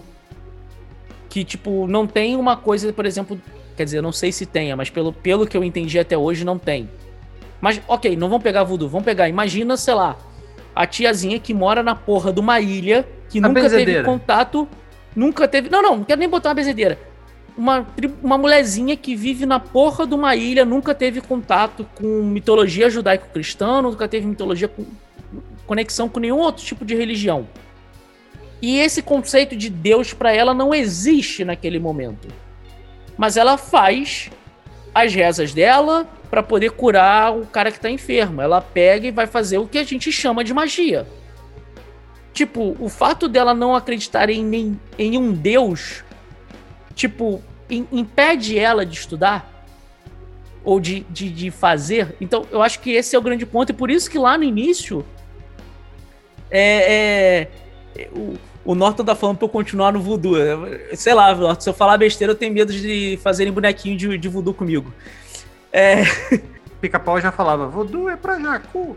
Não, mas deixa eu falar do documentário. Tem um documentário chamado Lagoa Azul, que ele fala justamente sobre isso, cara. São menino e menina que estão lá na floresta e começa a adorar o Deus Pedra. Tem uns rolês assim, cara. Tem Sim. Grande Brook Shields. Não, não precisa ele pensou disso. no filme pornô beta de novo, velho. então, não assim, é um filme pornô, é um documentário. O, o, meu ponto, e aí é por isso que lá no início do, do programa eu já falei, tipo, de cara, não, não é preciso acreditar em Deus é justamente por isso. Porque, cara, tipo, se, se, você fala que você precisa acreditar em Deus, ou em um Deus, primeiro que você tá falando que nem é você que tem a capacidade, que teoricamente aqui, baseado no debate, me, me, me digam se eu, se, se eu estiver falando alguma besteira de acordo aqui com os nobres presentes da mesa, a gente falou que, tipo, cara, você precisa ter fé, ter vontade e gnose. Na verdade, você precisa ter duas dessas três características. E não necessariamente significa, por exemplo, que tipo, fé não precisa ser em Deus. Você só precisa ter fé de que o que você está fazendo vai funcionar. E aí, teoricamente, você conseguindo ter duas dessas três características, você consegue fazer aquilo, independente da, da crença ou na confiança numa divindade que teoricamente seja intermediária daquilo ali. Você está fazendo por si próprio. Algum dos nobres aqui da mesa discorda, só para entender. eu, eu, eu, tenho, eu tenho a visão é o seguinte: se a gente for pegar especificamente pelo, pelo, pela pergunta que a gente fez ali, que foi o que o curso entrou também agora, eu acredito assim: que é preciso acreditar em Deus para estudar magia? Não, mas facilita. A questão é: não dá para você não acreditar na força de símbolos. Isso é um ponto. Porém. É, é, é difícil mesmo. Se você quer divinizar estes símbolos, ok, vai te facilitar bastante. E agora, o Deus Criador, uh, já da forma como você, como, como a tradição judaico-cristã entende, eu acho que talvez seja desnecessário. Agora, outras divindades vai facilitar muito a tua vida. É, deixa, deixa eu só fazer um, um, um, adendo aqui. Eu citei a ideia da criação do, do mundo da via cabalista, né, do, do, do da, da, visão cabalística da criação da, da do universo, da, da humanidade, mas o, não necessariamente esse Deus que fez essa divisão ou que fez essa essa criação, esse ser, esse Adam Kadmon, não necessariamente ele tem consciência e nem interesse nessa, nessa criação. O que eu tô, o, o, o que eu tô querendo dizer é que isso é uma possibilidade, uma, uma visão, mas é, eu acredito que essa consciência de Deus é a mesma consciência que você tem do formigueiro que está lá no quintal da sua casa, entendeu? Você sabe que as formiguinhas estão lá, você sabe que elas estão fazendo o que as formigas fazem, mas elas estão lá e você está aqui, entendeu? Eu acho que essa é a consciência que ele tem da gente. Então, se você quiser fazer os seus rolês, você tem que fazer seus rolês, entendeu? Não é porque você tem essa ideia da criação que vem de algum lugar que você vai, entendeu? Não sou, não sou crente que esse cara faça alguma coisa por você sem você fazer os seus rolês, entendeu? É, aí eu acho até que vale a pena a gente puxar mais uma pergunta aqui que rolou, que foi a pergunta do Kevin, que é o seguinte: tem como fazer magia cerimonial sem acreditar no judaísmo, cristianismo? Depende da magia cerimonial que você está seguindo. Tem, mas não no, é, sem acreditar nos símbolos da magia cerimonial. Depende da tradição. Né? É, vamos lembrar que se for uma tradição, por exemplo, a Golden Dawn, a Golden Dawn era extremamente cristã. Então, aí eu já, já não sei, não sei. Mesmo o, o Crowley, é, sei, cara, como ele bebe muito da Golden Dawn, pode falar até que ele, sei lá, mano, que ele seja, entre aspas, um cristão enrostido. Keller, o que, que você acha disso? Eu acho que se não tivesse cristianismo, Nietzsche e Schopenhauer, você não tinha Crowley. Simples assim. Acho que é muito básico, saca? para formar ele, de certa forma. Eu, eu acho que é uma, é uma, é uma visão uma visão bastante incrível, porque é, é, é o que, o, é, é, voltando um passo atrás no que a gente está falando, o que a gente hoje ouve falar de ateísmo, muitas vezes é o cara que ele, ele fala mal da igreja, mas ele não, não necessariamente ele, ele é ateu, né? Ele só fala mal da igreja, entendeu? Que ele nem entende o que, que é o ser o ateu, como, como ele só não concorda com o que estão contando para ele. E aí ele fica confabulando. Eu acho que aí tem mais uma questão de agnosticismo do que de ateísmo, né? Eu tô, eu tô chegando à conclusão de que dá muito trabalho ser ateu, fazer a manutenção do ateísmo, saca? Do ateísmo clássico mesmo, como a gente tá falando aqui, que é a crença em nada. Tipo, ateísmo Richard Dawkins, saca?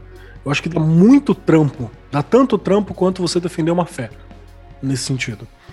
É uma parada que eu, eu acabo percebendo, assim, você acaba gastando muita energia nessa mas parada. Aí mas aí eu vou fazer uma pergunta para você, Keller. Por que, que você tem que defender? Eu não tenho, mas, é, eu, a é, galera, é... mas a galera tá aí felizaça fazendo a defesa. Entendeu? Eu, eu acho que sim, a gente tem que levar em consideração é, é quando você coloca todos esses pontos para analisar, essa é a grande parada. Tipo assim, se a gente voltar ao princípio da pergunta, e aí acho que, tipo, assim, no fim a gente sempre tem que tentar entender o, o porquê. Tipo assim, primeiro, se é preciso acreditar em Deus para estudar magia, eu acredito que não. Porque, cara, você pode estudar magia mesmo sem teoricamente acreditar em porra nenhuma. Eu posso, por exemplo, estudar, sei lá, é... eu posso inclusive estudar uma religião sem acreditar nela. Então, tipo assim, a, a pergunta que, que, que, dá título ao nosso episódio. Não, não, Custa, mas, mas, mas vamos levar esse estudar da pergunta para a parte prática. Sim, mas é, é, não, é, é o que eu ia falar quando, agora. Quando você estuda uma religião e não acredita nela, você chama ela de mitologia. Sim. ok. Bom ponto. Mas, assim, o ponto que eu quero dizer é o seguinte: você pode, inclusive, praticar determinadas coisas mesmo sem acreditar naquela religião. Sabe? Esse é meu ponto. Então, assim, eu acho que essa coisa de, tipo, acreditar em Deus para poder estudar, cara, tipo. Aí é aquela coisa, tipo, você consegue utilizar, por exemplo, runas sem praticar religião nórdica? Sim. Então por que, que não. Por, como que funciona se você não acredita? Porque, teoricamente, vai voltar para aquele ponto que a gente falou. Que é você ter fé, você ter vontade e você ter gnose.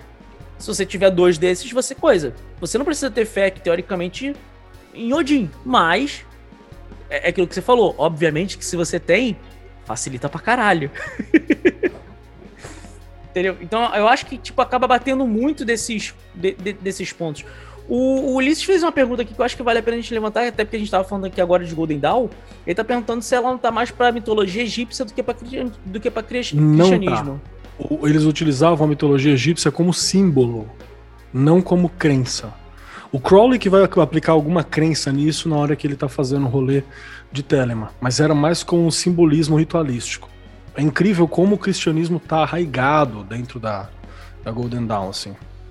Tem gente que vai se ofender, monte, mas. É, quando você olha para aquele monte de anjo, de anjo cabalístico no, no, no, escondido no Liberty, você fala. Ah, sem egípcio nada.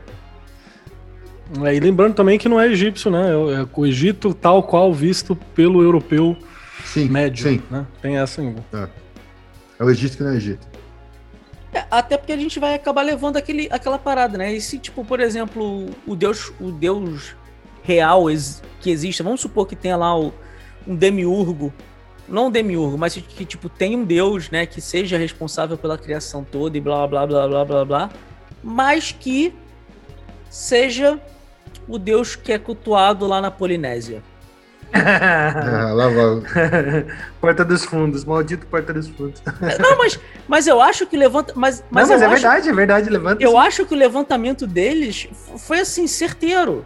Tipo, beleza, é preciso acreditar em Deus. Beleza, e se a gente tá. Se, a gente não, porque, tipo, eu pelo menos não me considero nessa grande maioria, mas se, tipo, se entra na questão de você estar tá acreditando no Deus errado, e aí? O que que acontece? Tipo, não funciona? E aí entra aquele ponto que a gente volta a falar, vai, vai voltar lá por isso que a gente estava falando. Se eu não tenho como quantificar e se eu não tenho como é, é, é, comprovar de forma científica ou de forma que eu tipo é, de forma totalmente é, credibilidada, né, uma forma que eu consiga te provar por A mais B que aquilo funcionou, tipo, como é que fica? Essa é a grande parada aí nós estamos caminhando no terreno pantanoso da fé. Por que, que pantanoso? Não, porque a, a, gente já falou que isso já levou a vários. É, vai me dizer que é um passeio no parque, essa parada. Não é, né, velho? Depende. Porque a questão é a seguinte: se fé. É, aí é que tá. O terreno pantanoso é você tentar defender a tua fé perante outras pessoas. Não, você ter fé por si só, se não, você tem, concordo, é passeio concordo. no parque. Concordo. Não, fé é um fardo. Fé é um ela, fardo. ela é um fardo. Ela é um fardo na medida que se você pensar que se, se você tem. Ah, de novo, a gente vou, vou cair na, na, Eu tenho uma literatura mais voltada na área da, do cabalismo e do hermetismo. Então, desculpa, de novo, vou usar, vou usar chavões. Mas a partir do momento que você tem uma fé que ela é uma fé que não cabe. É, onde não cabem conversas onde não cabem discussões, você não tem uma fé, você tem uma certeza e você cai no fanatismo. Um dogma. Ok, um dogma. ok. Tá. Então, quando você tem uma fé, mas ainda assim, você olha para aquilo e você fala assim, hum, será? Mas ainda assim você faz, essa é a verdadeira fé. Porque você faz, porque você acredita, mas você não tem a real certeza. E você também não pode provar, você sabe que você não pode provar, mas ainda assim você faz. Isso é a fé. Mas por que, que isso seria ruim? É, essa é a minha pergunta. Não, isso é ruim na medida que você não tem uma. Você não tem Fé uma certeza. É um fardo. Fé é um fardo. Não, Essa mas é, é, isso que eu quero entender. Por que, que você considera nesse caso?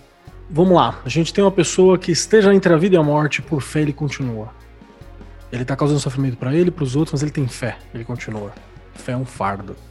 Você tem várias situações possíveis onde a fé é um fardo. Tem a história que a gente, inclusive, trabalha ela no, no Tarô, Mitos Modernos, a cultura pop. Né? Nosso querido de DOS, o soldado Cornflake. Ah, né? sim, sim, sim. O, o, o que, que, é isso que você está falando? Tarô Mitos Modernos é o que mesmo? Um curso, É o né? nosso curso de tarô. Você pode ir lá aprender várias coisas. Tem, tem um, a gente utiliza cenas desse filme para uma determinada função. É, cara, não precisava ter passado por nada daquilo. uma... Sim, era só ele não ir, né? Era só é, ele falar, não precisava ter passado não vou, né? Absolutamente. Tá questão porra nenhuma, porque a vida não tem roteiro. Ele ia, não ia ter o um filme. Só isso. Ser feliz, ah, casado, aí, caminho, da hora é pra tá, caralho. Mas é que tá entendeu? a grande questão, ô Kelly. E aí é que eu acho que, tipo, essa questão de dizer que fé é um fardo é que talvez eu não concorde muito.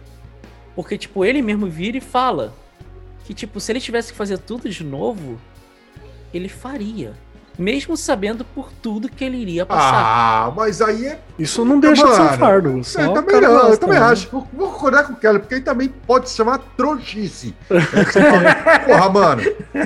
Olha aí, né? Você cresça. É, meu.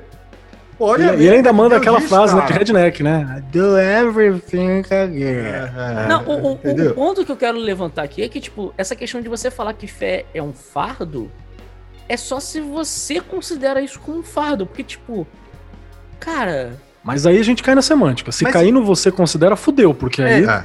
Né, você considera. Mas a gente não pode afirmar que fé é um fardo. Mas a, o, fé o, é mas, um fardo. Mas não quer dizer que seja ruim. É, não tô dizendo que é um fardo ruim mesmo, às vezes pode ser um fardo bom. É, é algo que você carrega mochila. É igual a sua é. mochila que você leva seu notebook. Ela é pesada, mas ela é seu notebook. Você carrega ela, tá lá. Ele, ele é útil, você funciona. Você conversa você. Com, com a galera do sistema de Jeová, a galera adora ligar pra você na pandemia e passear na porta. É Caralho, ótimo. Calma aí, calma aí. É vocês estão falando que agora, agora eles estão telefonando, já que eles não podem ir mais de casa em casa. Telefonando, tá de é, sacanagem. Estão telefonando. telefonando aleatoriamente. Ah, pra, graças a Deus, essa eu nunca, nunca ah, graças a Deus, olha, olha a fé. Graças a Deus. Então, mas então, é, é, um fardo. A galera carrega alegremente. Entendeu? Alegremente. Só que é algo que define. Talvez, talvez o Keller, talvez seja o fato, o, o, o, o, você trocar a palavra fardo por peso. Eu acho fardo mais bonito. Mas, é, é, fardo é mais bonito. É porque, o, é porque o fardo custa já atenção numa coisa ruim. E o peso necessariamente não é ruim, mas é a mesma coisa. Não, o peso é ruim também, velho. Porra. É, depende. Se esse peso for um. Se alguém chega pra você e fala assim, você quer carregar esse fardo aqui ou você quer carregar o, o peso? O fardo você pode ser carregar... um fardinho de cerveja. Ah. Pode ser um fardinho de cerveja. Aí, viu? O peso pode ser um saco de cimento, velho. É, pode, pode ser o peso, peso aqui? Fardo, não. É. Pode ser o peso é, mas aí de novo. Aí a gente cai em semântica. Sim. Não, Se a gente beleza. cai em semântica e subjetividade demais, não tem discussão. Aí, aí ok, abraço. Aí todo, aí todo mundo tá certo. Mas é. magia é subjetividade. Não 100%. Porque é, é onde fazendo certas coisas, certas coisas acontecem. A parte do acontecem não é subjetiva. Ela não é total. Ela pode ter uma, uma, uma interpretação, uma prática, uma compreensão e até uma, um mecanismo que seja é, subjetivo. Mas é se ela não tiver é um uma... caminho subjetivo para um fim objetivo. Para um fim objetivo Exato. ou alguma aplicação por o que quer que seja, que seja você ter coragem de acordar de manhã. Que você fala assim, porra, é, mega subjetivo acordar de manhã. Mas o fato de acordar e se levantar é agir no mundo. Isso não é subjetivo.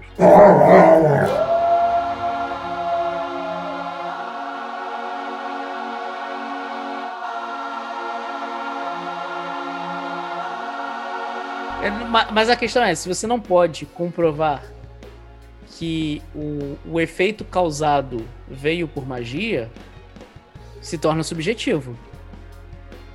Não, porque o efeito continua sendo objetivo, professor. Fazendo pode ter acontecido, pode ter acontecido do pedreiro ter quebrado a parede no vizinho de manhã cedo é. e te acordou. Você falou, nossa, minha magia não funcionou. Será? Sim, mas, esse, mas é por isso que eu tô falando que é subjetivo. É, por, é aí é que eu tô falando que é subjetivo. Porque, por exemplo, sei lá, eu tô me sentindo mal. Aí eu viro e falo assim, porra, eu vou pegar e vou acender uma vela. Depende, se você for brasileiro, não é subjetivo você estar se sentindo mal. É objetivo, é. Não tem jeito. É objetivo e esperado, inclusive é uma resposta adequada. É, no caso do Brasil, chama-se vida. A questão é, por exemplo, sei lá, eu tô me sentindo mal. Aí eu vou e acendo uma vela. Aí, sei lá, uma hora depois eu tô me sentindo bem. Para mim, o fato de eu ter sentido a vela fez eu ficar me sentir melhor porque aquilo me ajudou.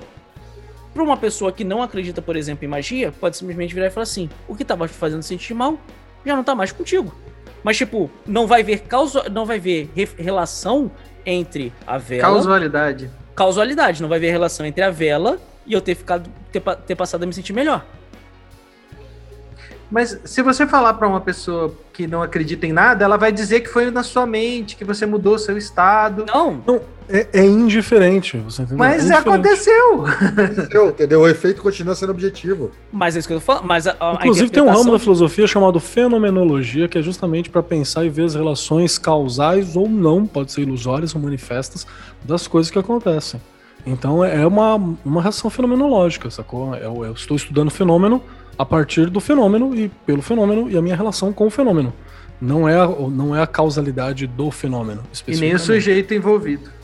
Mas a, mas a interpretação que cada um vai dar para aquilo vai ser diferente. Esse é o meu Mas aí, de novo, a gente cai na semântica e subjetividade. Então, tudo e pode... E por isso que eu falei que é subjetivo. E é exatamente por isso que eu tô dizendo que não é. Porque se você joga ela pro campo do subjetivo, se você joga ela pro campo do subjetivo, ela não é matéria. Se você joga ela pro campo do subjetivo, ela não é discutível, ela não é perceptível, ela não é trabalhável. Então, ela não é. O, o que o curso está tentando dizer é que a, a, interpretação pessoal sempre vai ser subjetiva. E o que o Kerr está querendo dizer é que a coisa em si ela vai acontecer independente de você achar que ela aconteceu ou acreditar ou ver ela de outra forma. Ela está lá, entendeu? Você pode. É, é, é, a história de olhar uma forma geométrica. Você olha de um lado, é um círculo e aí o cara que tá olhando do lado, ele fala que é um quadrado. Os dois estão certos e os dois estão errados, entendeu? Ela não é uma coisa nem a outra. São perspectivas e visões diferentes. Né? Discordo novamente, porque aquela obra foi projetada para ser algo. É, tá, tudo bem, ela, ela tem uma objetividade também. Então, assim, tem esse campo da objetividade. Tá vendo? E, e, e ainda assim, e ainda assim você tem uma terceira visão, que é o do cara que criou. Exato. E é um filho da puta, né? Fala assim, vou fuder todo mundo. Vou fazer dois caras brigar e os dois não tá errado. Exato. E eu, eu, eu, vou vender, sei lá, luva de boxe, tá ligado? Exatamente. Fazer os dois caras brigar e vou vender faca. É, o objetivo dele não era nem a obra, era vender luva de boxe. É que o ponto aí não é nem o efeito nem a causa, né? Porque o efeito é subjetivo, a causa também. Você acendeu uma vela, o efeito foi você ficou bem. O problema é que tá no meio do caminho. Tudo que tá no meio do caminho disso é subjetivo se foi magia, se foi santo, se foi se foi sua mente, se foi tudo isso é, é, é enfim, não, não, não, é alvo de discussão. Aconteceu. Você fez uma coisa aqui que, que fez um A que, que, ocasionou no B. Só que esses dois pontos são objetivos. Entendeu? Agora o que está no meio. Ah, mas eu não acredito. Aí chega que você fala para alguém, a pessoa fala para você: Ah, mas eu não acredito nisso. Foi tua mente. Então, tipo, foda-se o que você acredita ou não. Pronto. É, eu acho que eu fiz isso. Hã? É subjetivo. Então, não, o meio do caminho é subjetivo. É só o meio do caminho. O, o princípio e o fim são objetivos. O princípio e o fim são objetivos. O meu ponto é, a pessoa, por exemplo, e é por isso que eu tô continuo batendo na tecla que de certa forma é subjetiva, é a interpretação da parada. Que a pessoa vai acreditar que, tipo, se você der uma hora depois você ficou bem, se você não tivesse acendido a vela, você estaria bem. Não, você estaria mal. Não, é, não, não, é... você poderia estar bem também, não tem problema. O fato de você, é, o fato de você ter feito é, é, o que torna objetivo, você entendeu? Não, não, não tem questão. Não, não precisa da relação de causalidade. Essa é você fez para. Você fez para. Você acendeu a vela para melhorar. Entendeu? É que o ponto de toda a, sub a subjetividade aí que você, que você tá falando é que você depende da interpretação de outro. Se você quer que os outros se fodam, foda que caguei, cara. Não tem, não tem subjetividade nenhuma. Né? Era o que eu ia falar agora. O importante é quando você, você acendeu a vela, você quando você acendeu a vela lá para ficar bem, voltando nesse caso específico que você, você acendeu a vela para ficar bem. E naquele momento você pensou assim: estou acendendo essa vela para ficar bem, para que eu possa contar para o Keller que por eu ter acendido a vela, eu, eu fiquei, vou ficar bem. Entendeu? Não, quando você acendeu a vela, você acendeu a vela para ficar bem. Você contar para ele, ele acreditar ou não. Se é para fazer isso em público, se é fazer isso para fazer isso para terceiro, o que você quer é a mágica sem K. É isso que você quer. Você quer pegar a moeda, a moeda está na mão direita, não está mais na mão direita, está na mão esquerda, a moeda está na tua orelha, tirei do seu é. rabo. É essa é, a parada. Porque aí você está falando sobre técnica, é outra coisa. digitação. É, não, é outra coisa. Aí você quer, se é isso que você quer, tudo bem, tem, tem uma disciplina para isso. Chama mágica com, sem, sem o K.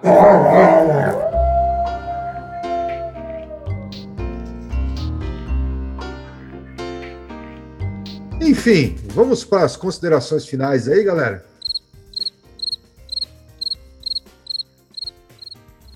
É o Cusa que tem que puxar as considerações finais. Fica quieto, Grau. Ah, desculpa aí. Foi mal. Corta aí.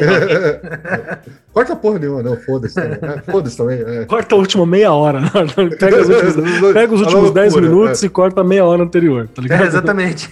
que é isso, cara? Beleza. Depois a gente vai gravar esse, esse mesmo tema na versão com álcool. Ô, doido, meu! Boa, boa, boa, ideia, boa ideia. Boa ideia. Esse vai ter que ser exclusivo para apoiador só mesmo, né? Não vai nem eu tenho um litro sair, de hidromel para esse dia, hein? Eu tenho um litro de é, hidromel Nem o YouTube vai deixar ficar, né? Ter que é, fazer na Twitch deixa, isso aí é, só. Na Twitch não vai ser pior, porque a Twitch derruba no meio da live. Irmão, você dar o juízo.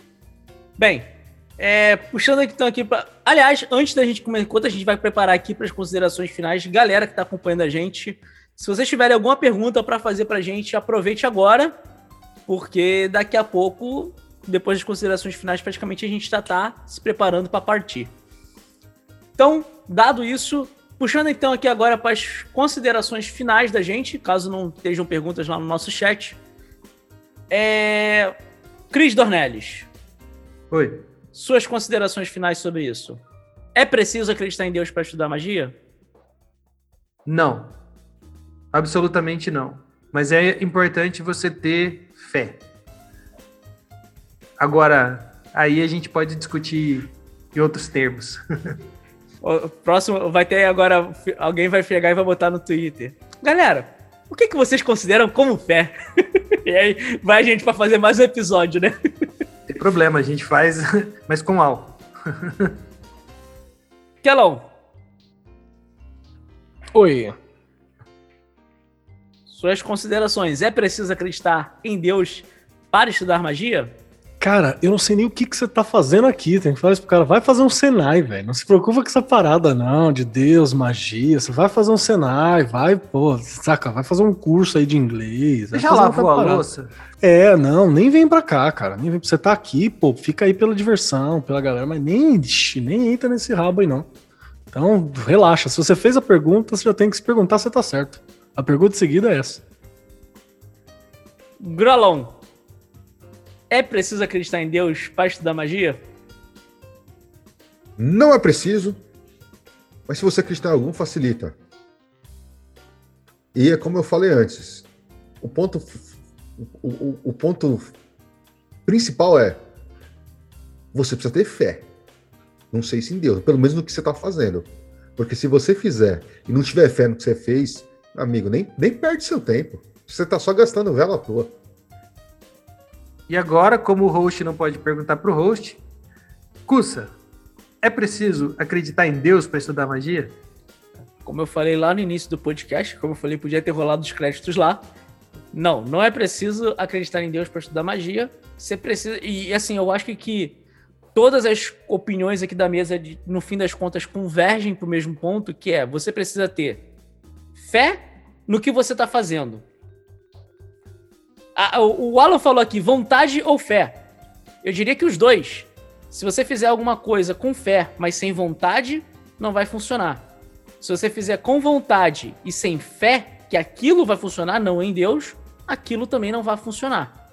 Então, assim, a gente falou, né? Os três pilares básicos seriam fé, vontade e gnose. Você precisa ter dois desses é, é para poder a parada funcionar. Tendo dois desses, o outro se torna, nesse momento, desnecessário. Eu fiquei confuso porque você disse dois, mas mostrou três dedos. Não, tá é, é porque, tipo, se você. Tá, tá, não, tá bom, da brincadeira. Calma aí. Você pega um, o aí você pega o outro. O terceiro é o cenário. Entendi, obrigado, valeu. De nada. Então, assim, se você tiver. É, é se você, você pegar desses Chris, três. É, é, é 1984 isso aqui. Quantos dedos? Ah, desculpa, é, foi mal. Não precisa de choque, não, eu entendi. Isso é realmente Então, se você pegar desses. É, se você pegar dessa, dessa questão, né? É, você só precisa trabalhar com dois desses. O resto, teoricamente, não seria necessário.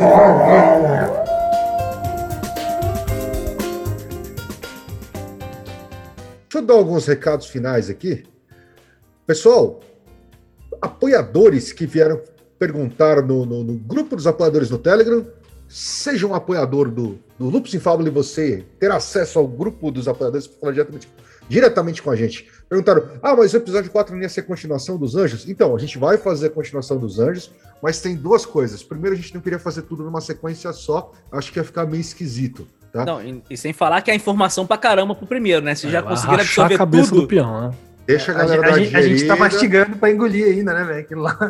Deixa a galera dar uma digerida pra gente pro segundo. O segundo, o Alan, que está aqui com a gente no chat, mas ele está pelo celular porque ele está embarcado. O Alan trabalha em plataforma de petróleo, então precisamos esperar ele vir para a Terra para poder gravar com a gente. Certo? Parece até mas, que ele tá falando da entidade, né, esperar velho? ele vir para a Terra. Exato. Né? o Alan está embarcado. O Alan, ele é astronauta. Você não sabe, mas ele que foi levar o Jeff Bezos na piroca Bezos, digital é, espaço. Foi, foi o Alan e, Então teremos aí a parte 2, pode ser que inclusive teríamos ter mais partes, né? Estamos vendo ainda até onde a gente vai chegar nessa parte 2, mas vamos esperar ele ele tá em terra tranquilo para a gente poder fazer a gravação. Fora isso, você que está ouvindo esse podcast e não é apoiador do Lupus em Fábula, você tem que apoiar. Keller, por que, que o cara tem que apoiar a gente? Senão eu vou aí na tua casa e eu vou te descer a porrada. Não, é, isso que eu ia falar, cuidado com a ameaça, porque se der bobeira vai falar assim, eu não vou apoiar de propósito. não, não, não, não, não, Pode, pode apoiar. É, na verdade, você tem que apoiar para você ter acesso a várias outras questões, além da gente, para trocar ideia, que a gente tá lá. O menos presente sou eu, que você tem que me marcar, você tem que, eu tenho que ser invocado nos grupos, que eu tenho a inabilidade de lidar com grupos. Isso é uma é, coisa que eu não consigo. Você tem que me invocar, mas a galera tá sempre lá presente e você ajuda também a financiar vários outros projetos no, daqui da, da Lupus em Fábula, da Rod Company.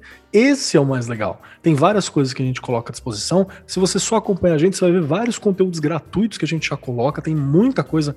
Acho que mais de 80% do que a gente produz é conteúdo gratuito e acessível para a galera.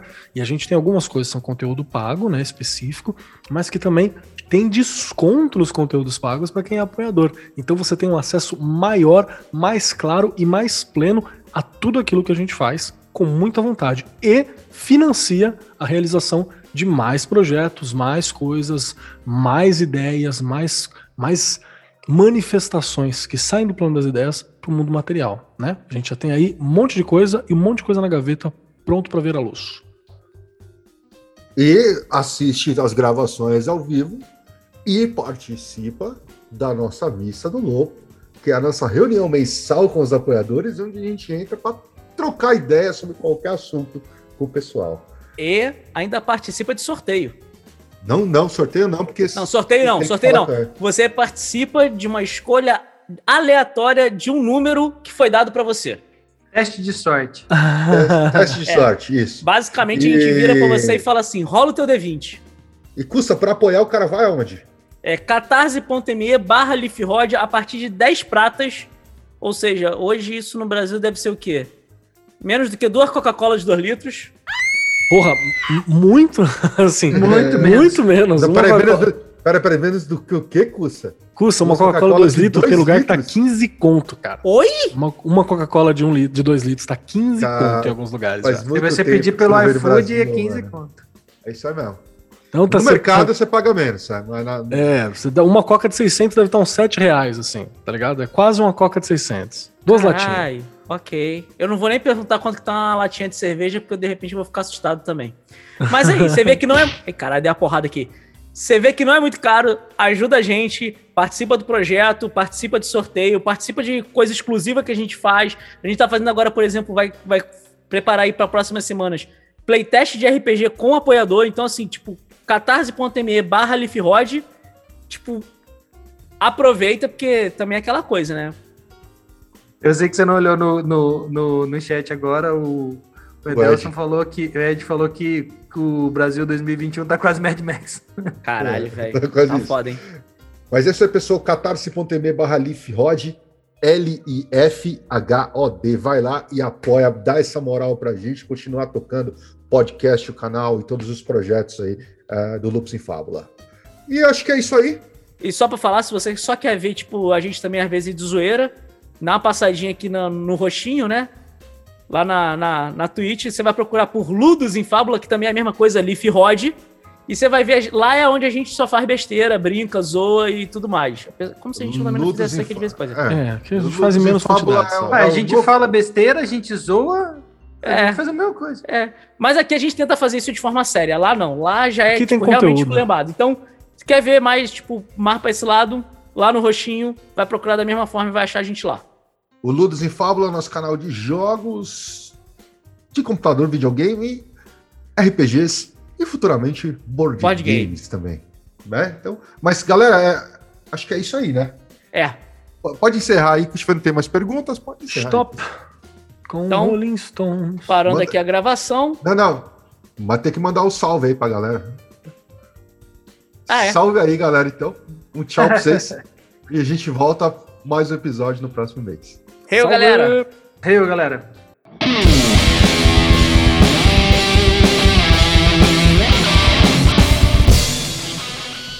Você acabou de ouvir Pele de Cordeiro, o podcast do canal Lupus em Fábula. Apresentação: Cris Kussamitri, Marcos Keller e Rodrigo Grola. Edição: Norton Bell. Um programa da Rod Studios. Todas as opiniões e comentários feitos pelos convidados do programa são de inteira responsabilidade dos mesmos. As opiniões emitidas não exprimem necessariamente o ponto de vista de nenhum dos membros ou da Rod Studio. Conheça nosso conteúdo do YouTube no canal Lupus em Fábula e nos apoie em catarse.me barra lifrod L-I-F-H-O-D. Siga-nos em nossas redes sociais. Lupus em Fábula no Facebook e arroba Lifrod, L-I-F-H-O-D, no Instagram e no Twitter.